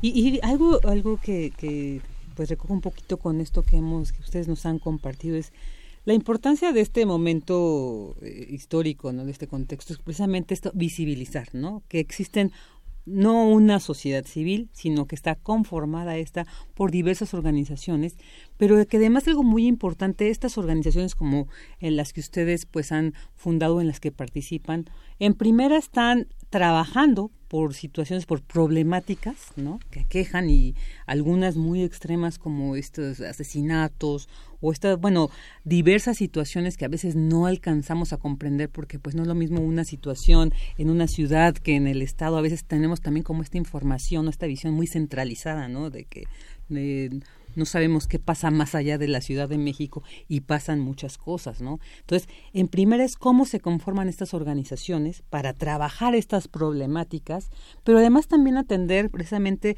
esta infraestructura, los recursos para mantenerlos, porque además digo, se tiene que agradecer que existan estas organizaciones que atienden a los migrantes, a las mujeres eh, violentadas, los feminicidios y muchas problemáticas, las del campo, la defensa del agua, no sé, diversas problemáticas que conocemos. Entonces, hay organizaciones que, como ustedes bien dice, como tú, tú bien enfatizas, Laura, no se conoce y, y, entonces no están visibilizadas y por lo tanto no están apoyadas, no tienen los recursos suficientes y creo que efectivamente es lo que tenemos que empezar a retomar para integrarlos en estas políticas públicas. O sea, no podemos decir eh, ni siquiera cuestionar los recursos de donde vengan, ¿no? sino que existan para que, para que permanezcan, pero sobre todo eso también eh, estar eh, atendiendo estas problemáticas que estas organizaciones están atendiendo. O sea, creo que tienen una responsabilidad muy grande, ¿no? Sí, yo creo que, o sea, a mí, para mí mi mensaje más importante es, hay un cierre en el mundo de espacios para la sociedad civil, igual que en México. Eh, no es eh, particular del sexenio anterior, aunque estoy totalmente de acuerdo en todo lo que dijo Antonio sobre este la, la, la eh, confrontación permanente que teníamos y vigilancia que teníamos este como sociedad civil por parte del gobierno de Antonio de Enrique Peña Nieto. Lo, lo que a mí me parece extraño y contraproducente es ponernos, fijarnos en, en esta rotación que menciona Antonio en un proyecto como Fiscalía que Sirva, donde hay 300 organizaciones representadas, para mirar la desigualdad, porque si lo que queremos hacer es traer nuevas voces, entonces fijemos la atención en las agendas que no están ahí, no en la Fiscalía que Sirva, que que mal que bien ya logró lo que logró. Por supuesto hay más representación eh, que falta, por supuesto hay más diálogo que puede ser como útil, etcétera. Pero miremos la atención entonces. El nuevo gobierno tiene agendas pendientes en aborto, en derechos de las mujeres, en derecho a la propiedad de la tierra, defensa de territorio, etcétera. Muchísimas agendas sociales olvidadas, donde ahí está la crítica principal que hacer. Yo creo que la fiscalía que sirva con todos los errores que pueda tener, que yo no los conozco porque no estoy ahí adentro, hizo algo prácticamente imposible en un contexto como el que vivimos en México para la sociedad civil, que es una articulación sumamente diversa, desigual si quieres, eh, no, no hubo sindicatos ahí adentro, todo lo que se, se pueda decir, este, no, no, no vengo aquí a defender eso. Pero lo que sí vengo a defender es una articulación casi única en un espacio que llega que lleva cerrándose y que llevan eh, tratando de hostigar el gobierno anterior este bueno el presente todavía el, el, de Enrique Peña Nieto durante tanto tiempo. Entonces miremos mejor la atención en otros en otros lados para entonces sí hacer esa rotación que dice Antonio que estoy de acuerdo pero bueno, pues empecemos con las agendas olvidadas, o sea, empecemos a darle espacio a esas agendas olvidadas que están articulándose desde hace mucho tiempo, la ratificación del convenio 189 para trabajadoras del hogar, o sea, ¿por qué no estamos fijándonos entonces en poner el micrófono ahí? O sea, sí hagámoslo, pero hagámoslo de manera informada y no estemos, separemos el debate, que me parece eh, de todos modos necesario de el contenido de esa propuesta de fiscalía que sirva, que sin duda es importante y hay que darlo, de esta desigualdad que queremos eh, que queremos resolver. No lo resolvamos tirando un proyecto que se tendría que tirar para, para el caso con el contenido que tiene ese proyecto y no con la desigualdad que le están adjudicando a ese proyecto como si no hubiera desigualdad en lo demás. Eh, pues estoy sí estoy de acuerdo en, en, lo que dice Laura. Me parece que eh, que eh, digamos sí hay que hay que convocar o hay que invitar al, al, a los amigos de la sociedad civil a, a, pues a reflexionar sobre estos sobre estos temas. Me parece que es fundamental. Yo en el, por ejemplo en el caso de la fiscalía la verdad es que estoy de acuerdo con, con lo que se plantea en la fiscalía eh, el, el, y mi crítica más bien iba a lo otro, a, la técnica o a las estrategias, a la teoría de cambio eh, que hacen estos colectivos para incidir, pues que quizá no era la, o sea, no podían actuar con el gobierno electo por sus condiciones y por su historia como actuaban con el anterior. Es yo decía, bueno, ¿por qué no también están reflexionando sobre lo que se tiene que cambiar para incidir mejor, dado que cambió el panorama político.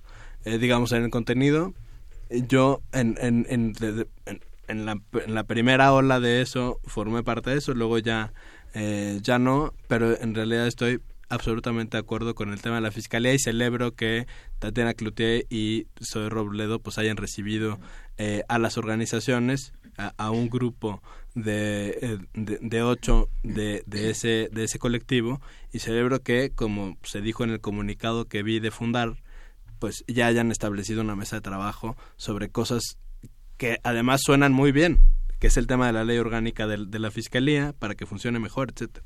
Lo que sí creo es que eh, en colectivo se tiene que eh, uno aprovechar este este momento para reconocer eh, estas agendas olvidadas que dice Laura, para ver de qué manera, justo, digamos, aprovechando la estructura, ver cómo podemos entre todos elevar estas, estas nuevas estas agendas olvidadas a, a, a, estos micrófonos o a los desplegados que sacan o a las columnas que escriben, ¿no? ¿Cómo, cómo podemos elevar eso entre nosotros? Es decir, cómo colectivamente podemos encontrar soluciones para que eso que es un bien común, esas agendas son un bien común de todos. Eh, ¿Cómo podemos traerlas a la mesa de manera eh, mucho más contundente y creo que eso tiene que ser una reflexión colectiva donde reconozcamos no solamente la desigualdad legal y lo que yo decía del derecho a la asociación, que me parece que el Estado mexicano no está garantizando eh, del todo, eh, sino ya la cosa más práctica. ¿Cuáles son las estrategias, las tácticas que vamos a seguir eh, frente a este nuevo panorama político? ¿Qué, qué oportunidades podemos aprovechar? ¿Qué oportunidades no podemos aprovechar? y, y, qué agendas podemos entre todos impulsar, porque luego sí pasa que algunas organizaciones, incluso teniendo ciertos mandatos parecidos, ignoran, eh, o sea, o porque no las conocen, o deliberadamente, eso sí no lo sé, pero ignoran agendas que, que podrían impulsar. O sea, organizaciones que tienen recursos o micrófonos o lo que sea, eh, no, no nos estamos impulsando. Y creo que en todo caso, lo, si hay algo bueno que sacar de esto, es que si se va a hablar en serio, pues que se hable en serio y que juntos veamos pues esos panoramas, esos panoramas de manera colectiva y ver de qué manera podemos aprovechar recursos comunes que hay entre todos, o sea, si, si, si, todas las organizaciones, pues, no sé, pensáramos en el tequio en la minga, ver como qué, qué, qué recursos tenemos entre todos para poder traer a la mesa, o sea, hacia arriba, eh, agendas que están hoy en la marginalidad y aprovechar pues esto, este nuevo cambio político, económico, electoral, como le queremos llamar, eh, aprovecharlo y aprovechar que ya se está empezando a dar esta discusión para pensar colectivamente en cómo impulsar esas agendas olvidadas. Claro, y bueno, pues vamos a empezar a cerrar eh, esta muy interesante mesa de análisis desde su experiencia, ¿no? Y desde este como estos antecedentes que hemos que hemos planteado donde pues está que sea que han generado esta desigualdad. Entonces, yo sé que ya lo hemos planteado a grandes rasgos, pero en concreto, por ejemplo, ustedes ya han tenido cercanías con otras organizaciones para empezar a plantear precisamente esta discusión y e integrarla precisamente pues para irlo ir incidiendo en estas eh, en esta oportunidad que tenemos, ¿no? Como sociedad, pues sí, de replantear estas, estas políticas públicas, pero que realmente integren, ¿no? El trabajo y la, la, la cuestión que, que en torno a ella se suscita la creación de organizaciones como las de ustedes. ¿Ya se ha empezado? Sí, eh, bueno, nosotras en, en, desde Fondo Semillas, que formamos parte de esta red eh, para mejorar el marco legal y fiscal de la sociedad civil, hemos estado metidas en, ir como configurando una agenda común que sin duda es difícil con la disparidad que hay de sociedad civil de la Ciudad de México, por ejemplo, que otros estados, pero estamos intentando justo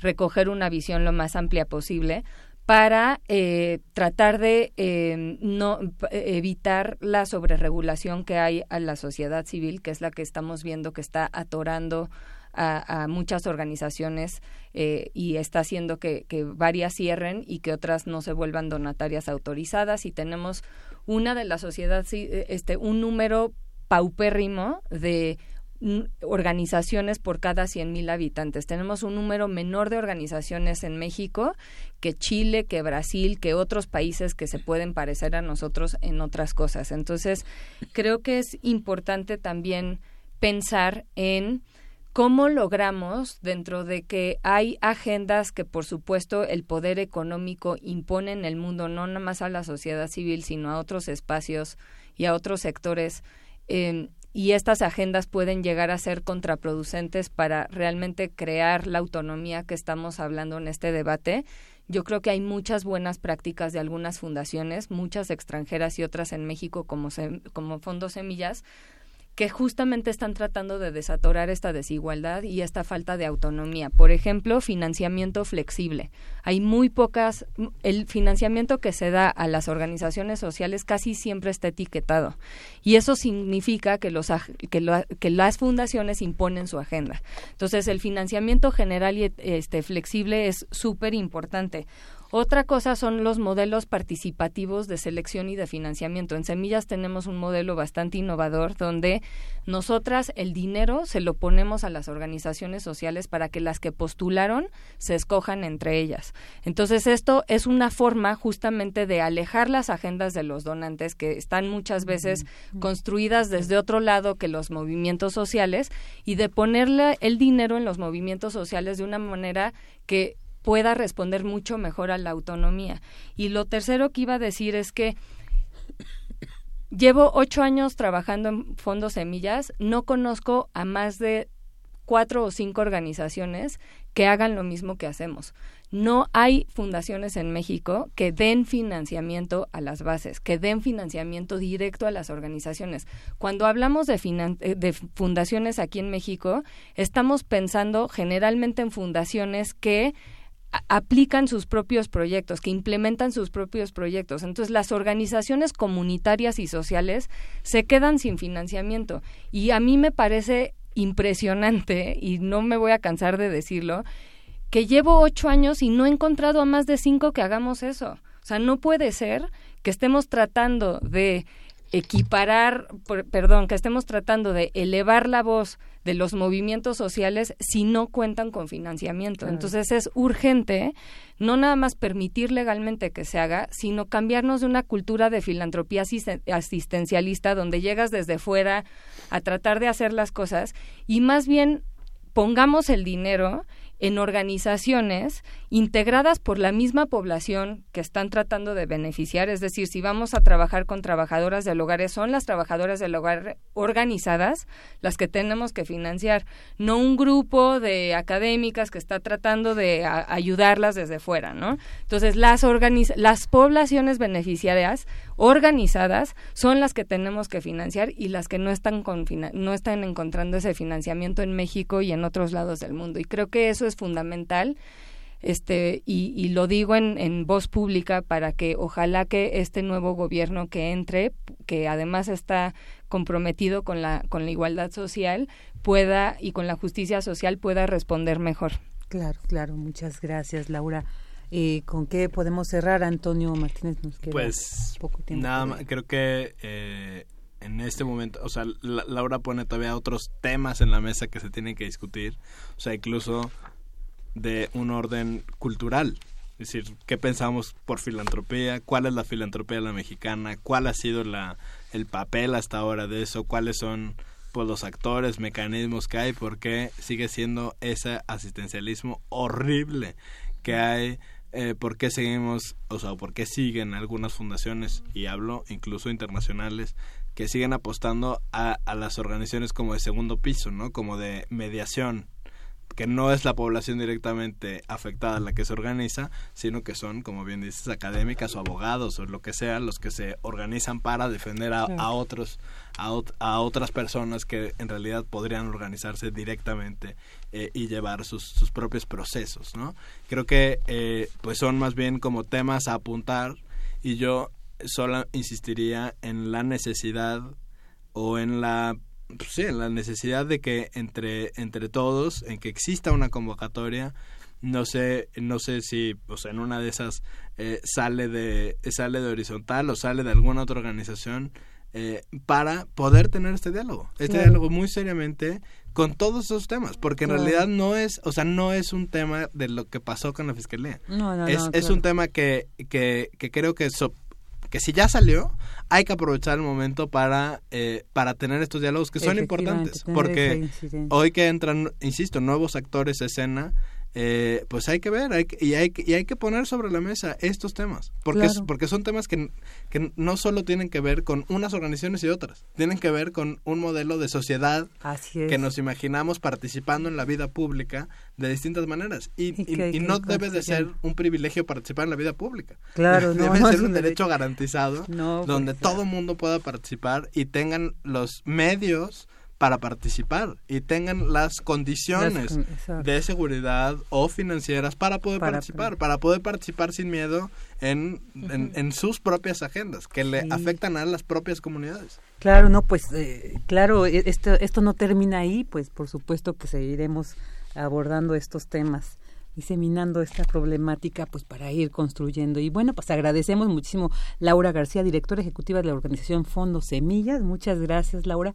Y Antonio Martínez Velázquez, cofundador de Plataforma Horizontal MX y de Izquierda Partidista Democracia Deliberada. Muchísimas gracias. Muchas gracias. Gracias. Relatamos al mundo. Relatamos al mundo. Porque tu opinión es importante, síguenos en nuestras redes sociales, en Facebook como Prisma RU y en Twitter como arroba PrismaRU. Queremos escuchar tu voz. Nuestro teléfono en cabina es 55 36 43 39. Bueno, ya estamos de regreso, ya eh, eh, cuatro 14 horas 52 minutos, ya casi nos acercamos a las 3, pero antes de cerrar el programa el día de hoy tenemos una interesante entrevista con el maestro Carlos Antúnez, él es coordinador general del Ballet Folclórico de México y bueno, pues nos va a hablar sobre un evento muy interesante que seguramente va a entusiasmar a muchos de ustedes. ¿Qué tal? Muy buenas tardes, maestro Carlos Antúnez. Muy buenas tardes, encantado de la invitación y gracias por la oportunidad de hablar de esta fiesta que tenemos el próximo miércoles 18 de julio, en donde tendremos una gran gala que es fiesta sobre fiesta. Es el Ballet Folclórico de México, que por sí solo ya es un gran evento, y en esta ocasión enriquecida nada más que con la Compañía Nacional de Danza y la primera bailarina, Elisa Carrillo así nada más, así de modestos somos. Así de sencillos será este evento. así de sencillos estamos. El próximo 18 de julio, ¿dónde va a llevarse a cabo este evento? ¿A qué hora? Cuéntenos más, maestro, queremos saber con detalle cómo fue que se, además que se pudo eh, organizar este evento tan importante. Claro, es el eh, miércoles 18 de julio en el Palacio de Bellas Artes a las ocho y media de la noche y como dicen, bueno, fue muy importante esta unión porque a veces eh, la gente ve como inclusive compañías rivales o, cosas totalmente distantes, la danza clásica y la danza folclórica, pero eh, en esta manera de crear puentes entre las instituciones, en este caso entre las instituciones culturales, se dio esto que dio de una manera muy natural, porque Lisa Carrillo es una gran admiradora de la obra de Amalia Hernández y aceptó a la primera, entonces viene, viene muy contenta, viene emocionada, va a bailar los sones antiguos de Michoacán, también va a bailar una parte del guapango de Moncayo y el de Márquez, además tendremos una obra que se presenta pocas veces por la, su dificultad escenográfica, sobre todo que es el Maya, en donde participa la Compañía Nacional de Danza, es decir, que es de verdad una cosa que el público no se puede perder, ojalá lo podamos repetir, pero quién sabe cuándo, así que mejor no se lo pierdan este próximo miércoles. Perfecto. Sí, además lo interesante es esta unión de generaciones, ¿no? Elisa Carrillo es muy joven y bueno, eh, pues esta compañía nacional de, de, Amalia Hernández Navarro, pues ya también representa desde la fundadora, ¿no? También otra generación, pero que ha permanecido, ¿no? Y que ha sumado nuevas generaciones. Años estamos cumpliendo. 65 años. Y bueno, esta, esta unión de, de, generaciones es, es muy interesante. Platíquenos un poco más sobre Elisa Carrillo Cabrera, pues sí es muy reconocida internacionalmente, pero platíquenos un poco más de ella para que también pues nos genere más inquietud y ganas por ir a este evento tan importante. Bueno, Elisa Carrillo, orgullosísimamente pero que ahorita es primera bailarina en la ópera de Berlín y que ha viajado por el mundo enalteciendo eh, pues lo que es la, danza mexicana, porque aunque ella es, baila danza clásica, siempre con la bandera de México y siempre expresando el interés por generar cultura y promover la cultura de México en el mundo.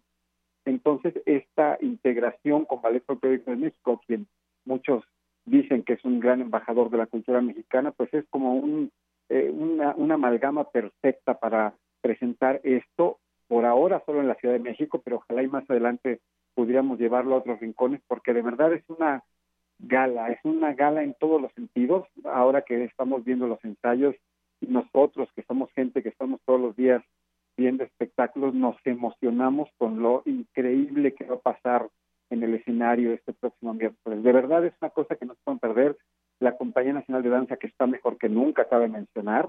Yo hace poco vi una función de ellos de Carmina Burana y está espléndida la compañía.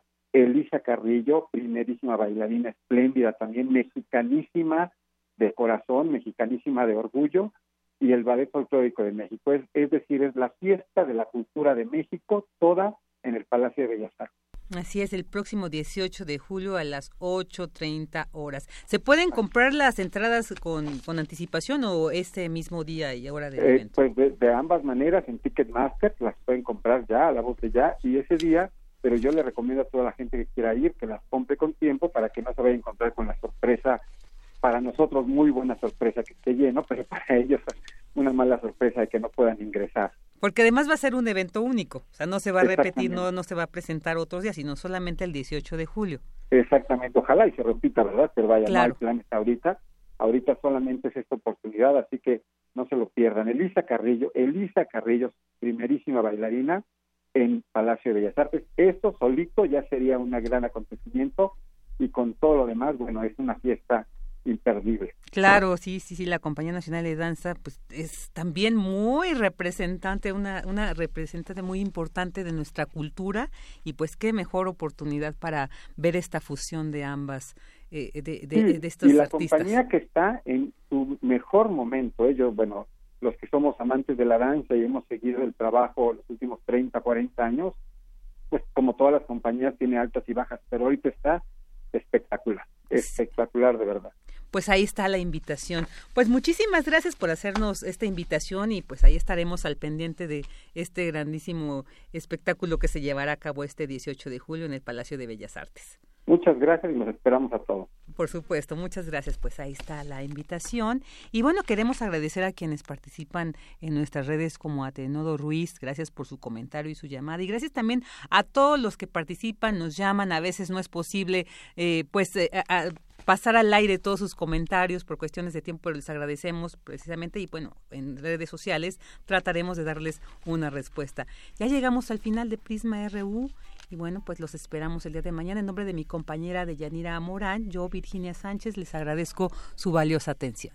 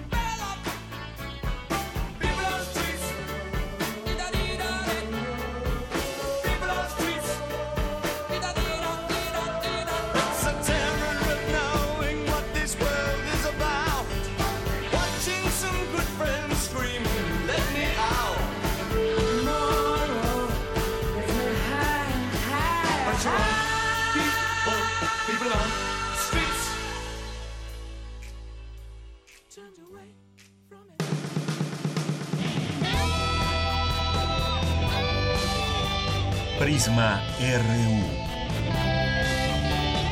Relatamos al mundo.